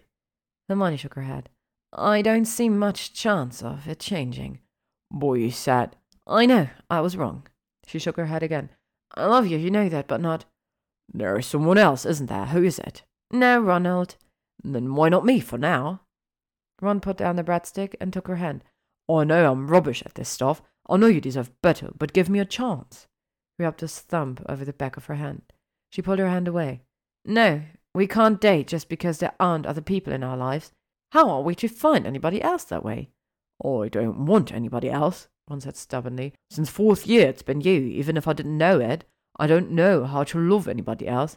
You can learn, Hermione said. I don't want to learn. Hermione's patience was starting to fray. Well, frankly, I'm not too keen on your way of loving me anyway. Your idea of love is to pass judgment on every little thing I do. And Godric, help me if you don't understand it or resent it in some way. Ron's face grew dark. Why, excuse me for caring. Who else is there? Not one bloke in this school is good enough for you. And maybe I'm not either, but are you really going to throw all this away? What's the all this you speak of? Hermione asked, waving her hand between them. We hardly spend any time together. Because you're always in a sodding library. You're always on the Quidditch pitch. You'll never pass your NEWTs if you don't study. I'll be fine if you just help me. Hermione glared at him over her butterbeer glass. I don't have hours to walk you through your assignments, Ronald. I have my own work, and maybe I'd like to do something else with my free time, like brew some experimental potions. And I want to go on dates, real dates, mind you, not just sit around the Gryffindor common room waiting for you to finally take me to dinner. Practice ran along Merlin's balls. I thought I'd lose you to Harry if I lost you to anyone. Now you're going to throw me over to play the field? Hermione Granger going around with just any guy? You're really going to stoop to that? What will people say? That's enough, Ronald, she said, clasping her hands on her lap to stop them trembling. I'm not some war harrowing goddess or genius brain. So what if I'm a little reckless? I deserve a little fun, and I don't need you looking over my shoulder. What? You're going to be reckless with men? One isn't good enough for you? One's face was red now, and his mouth had a very ugly twist. She blinked at him, considering the question. Well, he prodded. Hermione? Eh? I don't know, she said. Maybe. All right then, he said, throwing down his napkin and standing. I'll leave you to it. You can pick up some right good prospects here. You're certainly dressed for it. Hermione's hands clenched. You're disgusting. Don't think I'll take you back after some bloke treats you like shit either, he snapped, wagging a finger down at her. All men are like that, you know. I'm counting on that, she hissed up at him. Ron shook his head. I know it. My mum was right about you all along. Shrugging into his wool cloak, he turned and left the upstairs landing. Hermione turned in her chair to watch his bright red head move through the crowd and out of the door. I won't cry. This is what I wanted. I won't cry. After the row with Ron and the cold walk back to Hogwarts by herself, the last thing Hermione wanted to do was slog down to the dungeons and collect Slughorn's contribution to the party. But she had given her word, so she wrapped her cloak more tightly around her and headed towards the potion classroom. Slughorn's contribution turned out to be a bottle of good fire whiskey, and Hermione now considered the time well spent. She was certainly ready for something stronger than butterbeer. She also took the opportunity to chat with Slughorn about experimental potions, and the potions master was enthusiastic. As a professor, of course I cannot officially condone experimental potions, he said with a wink. However, if you would like to brew a bit of something for extra credit, there's a splendid little potions lab beyond the storage cupboard. Hermione smiled her thanks and left, stuffing the fire whiskey bottle into her beaded bag. On the seventh floor, she ducked into a prefect's bathroom, password courtesy of Ginny, to survey the damage from hours of hiking along dusty paths, winding stairways, and musty corridors. Her hair had held up surprisingly well, but she took the time to freshen her makeup and place a cool washcloth on the back of her neck. The prospect of facing a common room full of Slytherins and Gryffindors felt overwhelming. Well, she had to make an appearance. People were probably wondering about her, and she wouldn't let Ron scare her away. Charity and love, she told Fat Lady with a smile. Very good, dear, the portrait said and swung open. The common room was packed with people. Nearly all the Gryffindor seventh and eighth years were there, and some suspiciously younger looking students as well. The scene was spiced with a sprinkling of eighth year Slytherins, the men in suits, the women in sheathed dresses, with jewels in their smooth tresses. The Gryffindors partied in everything from jeans and t shirt to dress robes. Hermione! Ginny shouted, charging over. Hermione blinked at her best friends as she shed her cloak. Ginny's dress was more than a little short, and was that Blaise Zabini lingering behind her? Ron was nowhere to be seen. Seamus Finnigan and Dean Thomas were handing out drinks, and Neville was dancing with Romilda Vane, who wore a red dress as short as Ginny's. Dennis Creevey stood half in the shadow, glowering at the Slytherins. I brought a contribution from Slughorn, Hermione said, pulling out the bottle of fire whiskey. Zabini reached out a long arm and plucked it from her hand. Mmm, Ogden's very nice. Zabini placed the bottle on the table and opened it with a tap of his wand. Three fat glasses appeared in his other hand. You must forgive Zabini here, Ginny said to Hermione. He likes to play the host even when I reserve the common room and you bring the liquor. You too provide the beauty as well, Zabini said as he handed around drinks. Cheers. Ron came through early like a freight train, Ginny went on. Tried to run down Malfoy, but Malfoy wasn't having it. Malfoy took a surprisingly dim view of Ron leaving you at Hogsmeade to make your way back alone, and Ron took a dim view of being taught manners by Malfoy. Malfoy was here, Hermione was surprised. He was, Zabini said. Brought a lovely bottle of 1952 Siren Scotch, but few partook. Ginny drained her drink.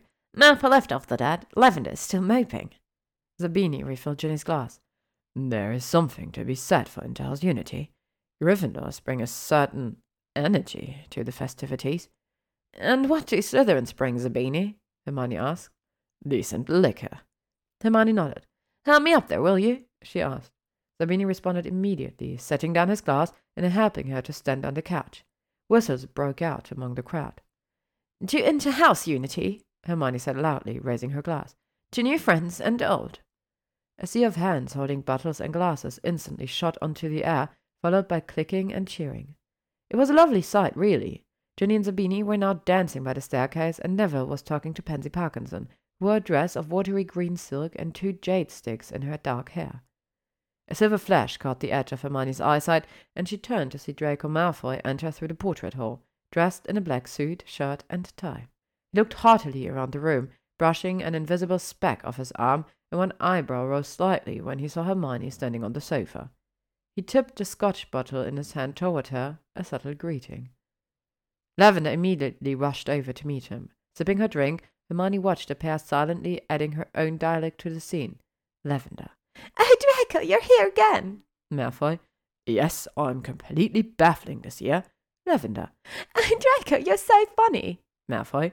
I'm really not, and I rarely appreciate real humour in ancient rune essays. Lavender. Oh, Draco, tell me what a rune is. Malfoy. I'll do better than that. I'll take you to Malfoy Manor, where unpaid house elves paint the entrance in runes, spelling out Elves of the World unite for better conditions. What are you doing? Ginny hissed up at her. Uh, what? Hermione looked down from her perch, startled. You're staring at Malfoy Lavender and cackling dementedly, Ginny said. Her hair was mussed, her eyes were bright, and Zabini was right behind her. I just think it's funny, Hermione said, sipping her drink. The fire whiskey seemed to smoulder in her veins. Here comes scene two. What are you? Oh! Ginny turned to see Ron lurching drunkenly down the staircase. You Weasleys cannot hold your liquor, Hermione said, taking a larger sip. A common trait of most Gryffindors, Zabini said. We'd better head him off, Ginny said. Come on, Blaise. Yes, go on, Blaise, Hermione said with a grin. The Slytherin raised an eyebrow at her, then trailed Ginny as if he'd planned to go that way all along. Hermione looked back at the portrait hall, but Malfoy and Lavender were gone. Parvati Patil had dragged Lavender away, and Malfoy, she saw, now leaned against the wall tapestry opposite Hermione's sofa. He stood alone below a flickering torch, shining in the reflected glow, no one else daring to enter his ring of yellow light. Malfoy had a glass in his hand and his bottle on the table beside him, but the grey eyes holding hers were stone sober. Need a little help? asked a voice below her. Hermione nearly tumbled off the sofa. Harry? No. The man below her had similar green eyes, dancing with mischief, and his black hair stuck up on end. But this Harry was immaculately dressed in a black suit with an emerald shirt and tie. His messy hair was an artful arrangement, and there was no glasses on his long nose. Theodore Nott, Hermione said faintly. She didn't know how the Slytherin was returning this year. Theo, please, he said with a smile. Into house unity, after all. Uh, Hermione, then, she said absently. The man looked awfully chipper for someone whose family was weaving baskets in Azkaban. Maybe that was why he was chipper. Nott Senior had been recently executed. Nott's imprisoned uncles were a pack of rabid dogs. Despite such a background, no whisper of scandal had ever clung to Theo, who claimed ignorance of everything. Hermione doubted that, but you can't help your family. Theo had managed to avoid the worst of the war, packing himself off to his grandmother in Germany during seventh year. The Slytherin was looking amused now, and Hermione realized she'd been staring down at him while she mentally reviewed his dossier. She blushed. Welcome back to Hogwarts, Theo, she said politely. When did you arrive? This morning. He looked around the crowded common room. Perfect timing. His eyes met hers. And here I am by the sofa. Again, perfect timing. I was going to look for you anyway, Hermione. Why? He waved a wide hand, studded with a silver and onyx signet ring. Hosts of reason, most of which I won't admit to, he said. But you're the brightest witch of your age. Why would I seek you out? Because you're a week late to school and need to catch up, she asked. Why not ask Zabini? Theo smirked. Hopeless. Parkinson? Even more hopeless. Hermione grinned. Malfoy? The Dark Prince himself ought soon have fell. Theo's smile widened. Let me help you down, Hermione. I'm getting a crick in my neck looking up at you. Welcome to my world. Hermione hated being short. Thank you. Ah, I like your world. Hermione glanced over at Malfoy again. Yes, still there, still alone, still drinking, and still staring. Definitely time to get off this sofa. She held out her hand, but Theo set down his drink and grasped her round the waist with both hands instead, setting her down with easy strength. He was broader framed than Harry, with a deeper chest. His faint five o'clock shadow made him look too old to be a student. Theo kept one hand on her waist, and the music and laughter flowed around them. One dance, he said, taking her right hand. For inter-house unity. Hermione laughed, and suddenly it felt very natural to be dancing with Theodore Nott in Gryffindor's common room, giggling at his quips and trying not to spill her drink. Maybe this year would be fun after all. Alas, it couldn't last. They danced and twirled through a few songs, and then Theo spun her around, and they almost crashed into Ron, standing alone and rigid in front of the boys' staircase. He glared at Theo. Get away from her, he said. Gryffindor Party, Part 2. Oh, pardon me, Theo said with an easy smile for Ron. The Slytherin slid to a halt, his hand still on Hermione's waist. A ripple ran through the Gryffindor common room as people slowed and turned to watch. Even the bouncy music from the room's magical phonograph faded away. You stop that right now, Ron growled, ignoring the sudden audience. Yes, Theo, stop dancing with me and being polite to my friends, Hermione said. Ron's eyes narrowed. Oh, Theo, is it? Mm, that's right. Theo looked him up and down, unimpressed. And you're Rick, right? Rob? Right! Hermione giggled again. That fire whiskey really was some kind of strong, and Ron pulled out his wand. Now, mate, let's not. Theo began, his smile a little sad. You're leaving, Theo, Ron said. Theo released Hermione and moved in front of her, slipping a hand into her suit coat. Hermione rolled her eyes and stepped in front of Theo again. She pulled out her wand and pointed it at her ex boyfriend. He is not leaving, and perhaps he'd like to duel me, Ronald, she said. Hermione! She didn't move. Yes. I, I.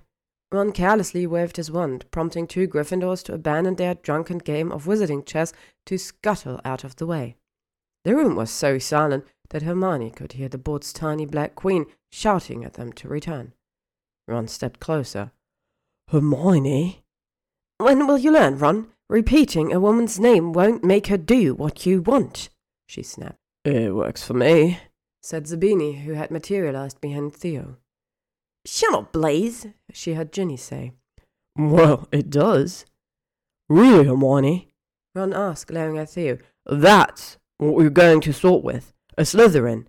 Why don't you just snork the Death Eater? Interhouse unity, after all, she heard Malfoy say brightly. Oh, that's it, Ron snarled. He threw aside his wand and lunged sideways at Malfoy, swinging a fist. Malfoy dodged him with a deft movement, only to face Dennis Creevey. The small Gryffindor now stood beside the staircase, his feet planted wide and warmed up. Steep! Dennis' voice was cut off mid-hex as he was flung off his feet, crashing into the wall behind him. Hermione ran and knelt beside the fifth year as he groggily sat up. Even Ron was frozen in shock. Dennis, what were you thinking? she scolded. You shouldn't even be here. Then fucking Death Eater threw me. Dennis gasped, glaring at Malfoy from under his dark bangs. Nonsense, Hermione said. He didn't even have his wand out. Can you move your arms? Well, something. All right, everybody, that's enough, Ginny shouted, sounding eerily like Molly Weasley. Ron, Dennis, Malfoy, all three of you will behave or you'll leave this party now. Dennis stood up, pulling his arm from Hermione's grasp. Fine, he spat, like I'd want to stay here with a lot of twisted pureblood bitches and assholes. That's enough, Dennis, Hermione said calmly. Dennis' sneer reminded her of Malfoy's at the same age. Oh, yes, you're having a right good time flirting with snakes, aren't you, Hermione? Easy to forget, is it? I haven't forgotten anything, she said. We're all just trying to live our lives. Yeah, he said bitterly. Well, some people don't get the chance. Dennis gave Malfoy a last filthy look and stomped up the stairs towards the boys' dormitories. Ron stormed off in the opposite direction, shouting at the fat lady about letting in snakes, and Romilda Vane stumbled after him.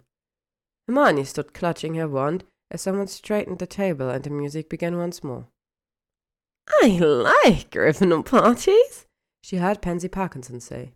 Hermione's eyes met Malfoy's. He was still standing near the stairs, his mouth twisted slightly. Theo stepped into Hermione's view, and she blinked and cleared her throat. I'm sorry about Ron, she told Theo, sliding her wand into her skirt's magically expandable pocket. He's. Nothing to apologize for. You defended my honor. Theo took her hand and swept her back into the dance. The Gryffindor's magic phonograph was playing a jazzy tune, but Theo led them in a graceful twirl. My hero, he whispered in her ear. You talk a lot of nonsense, Hermione said with a smile. I do, I do. Theo moved away from the staircase, continuing their dance. Without a drink to juggle, Hermione placed a hand on his shoulders, feeling the rich cloth of his suit coat. Up close, She could see his silk tie was studded with tiny emeralds. These Slytherins.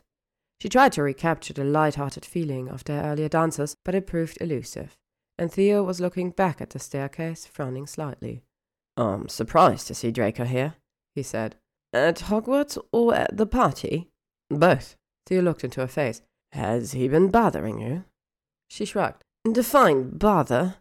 Has he annoyed me and needled my friends? Yes. Has he viciously bullied me and called me mudblood? No. He's been somewhat well behaved this year, like a half-drake garden gnome. I can do something about him if you like. Hermione chuckled. I'd like to see anybody try to do anything about Draco Malfoy. Theo's eyes glittered. Is that a dare? No, honestly, it's not worth it. And if you're going to be another Ron, then we can't be friends. Friends? Theo turned the words over on his tongue. Is that what we are? I hope so. Theo's hands at her waist moved up to lightly touch the bare skin of her back. No, I think not. Hermione couldn't help a slight shiver at the unexpected contact, but her voice remained steady. What are we then? she asked. Acquaintances. Hermione eyed him with surprise. You'd rather be acquaintances than friends with me? Definitely. The song ended, and Theo stopped dancing and released her. In fact, I've taken too much of your time. Thank you for a brilliant party. And thank Ginny too. You're leaving? she asked. I hope Ron didn't. He smiled at her. Certainly not. He lifted her hand and brushed his lips over her fingers. It's simply time to go. Good night, Hermione. She watched him turn and disappear through the portrait hole. She frowned. That was a tactical retreat if she'd ever seen one.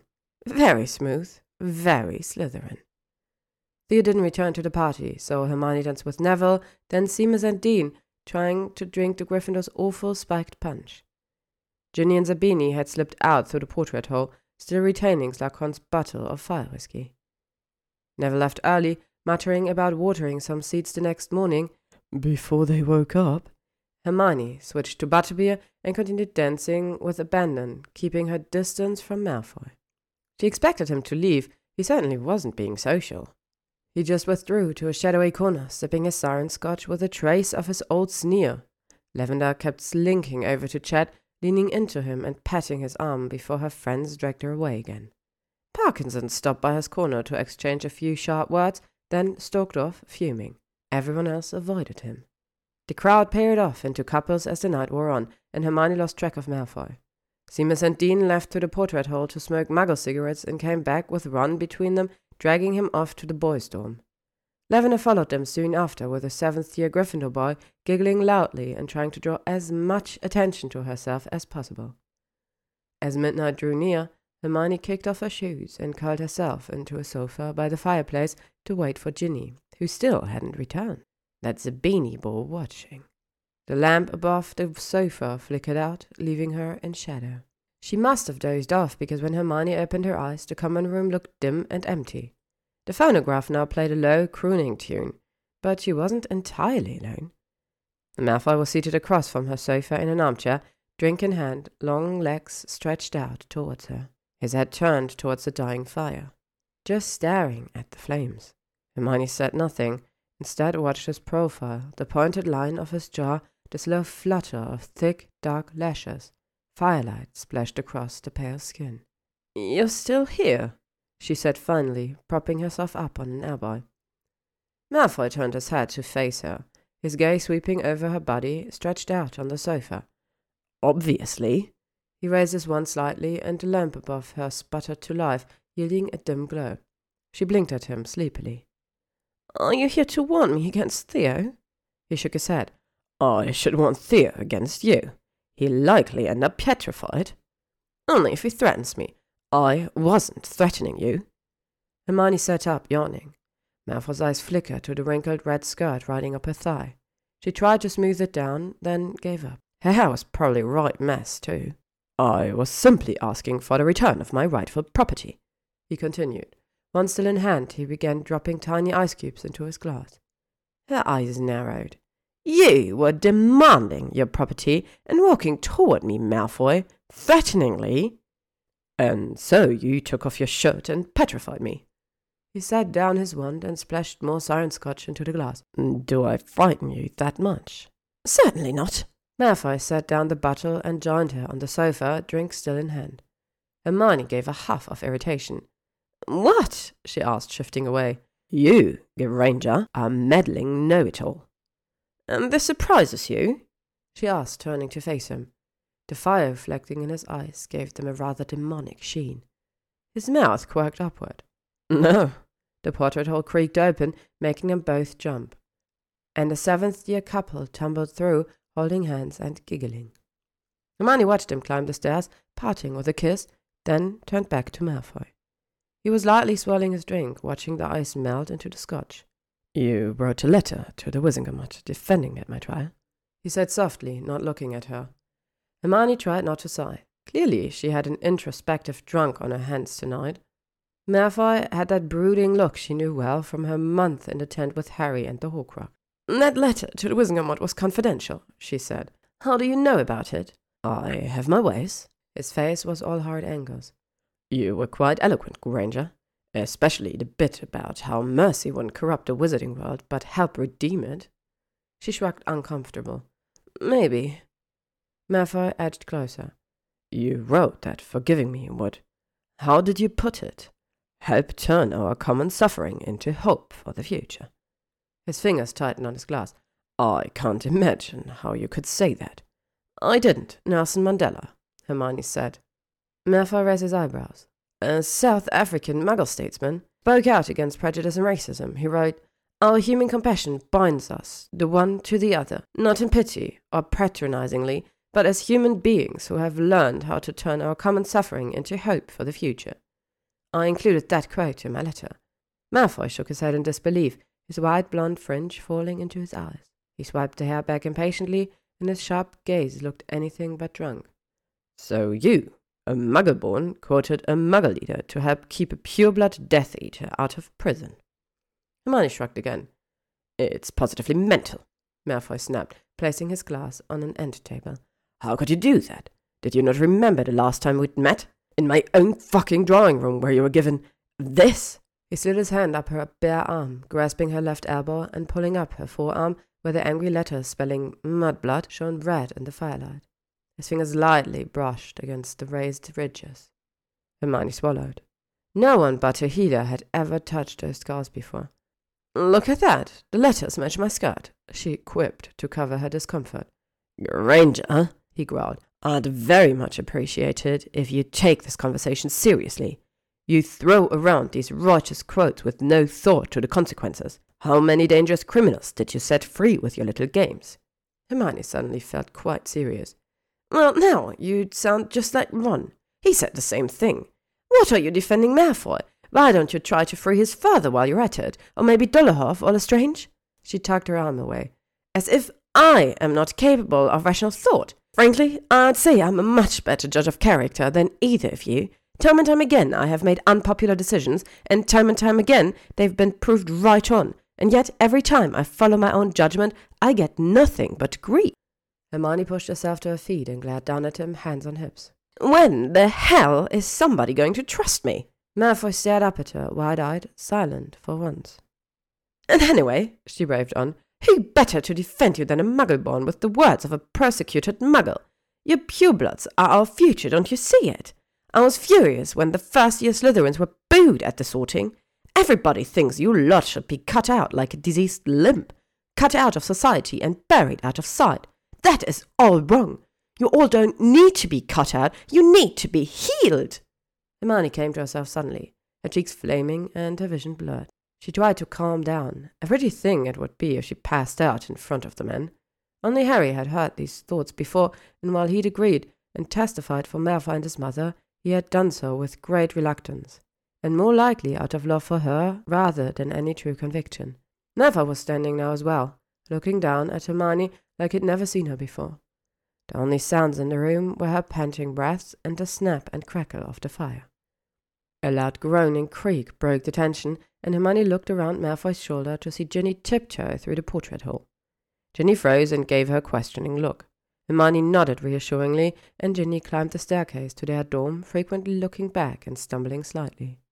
Malfoy ignored Ginny's passage and returned to his bottle, dropping ice cubes into a second glass and pouring siren scotch. All right then, he said, dismissing the entire topic with a wave of his hand. He handed the glass to Hermione and resumed his seat, suddenly all relaxed elegance. Come here, Granger, Malfoy said as if he owned the sofa. We have more to discuss. Hermione rolled her eyes but complied. Apparently, Malfoy was running the agenda tonight, and people called her bossy. She took a sip of scotch, enjoying the rich, tingling taste. You talked to Slughorn about me, he began. About the Quidditch team. Yes, she admitted. Did you snoop that out too? Lucky guess, although Slughorn didn't deny it. Astoria posted a note in the Slytherin common room tonight, naming me the team's new seeker due to higher influences. Thrilling. Malfoy leaned towards her, putting his hand on the sofa's back. I don't like this pattern, Granger, he said. I don't need you working behind the scenes, pitying me, fixing things for me. I'm not one of your dim-witted friends. She snickered. Oh, please. I would never pity you, Malfoy. I pity those who have to deal with you, including myself. He grinned at that, and his hand on the sofa found a long, dark curl that had escaped her hair clip.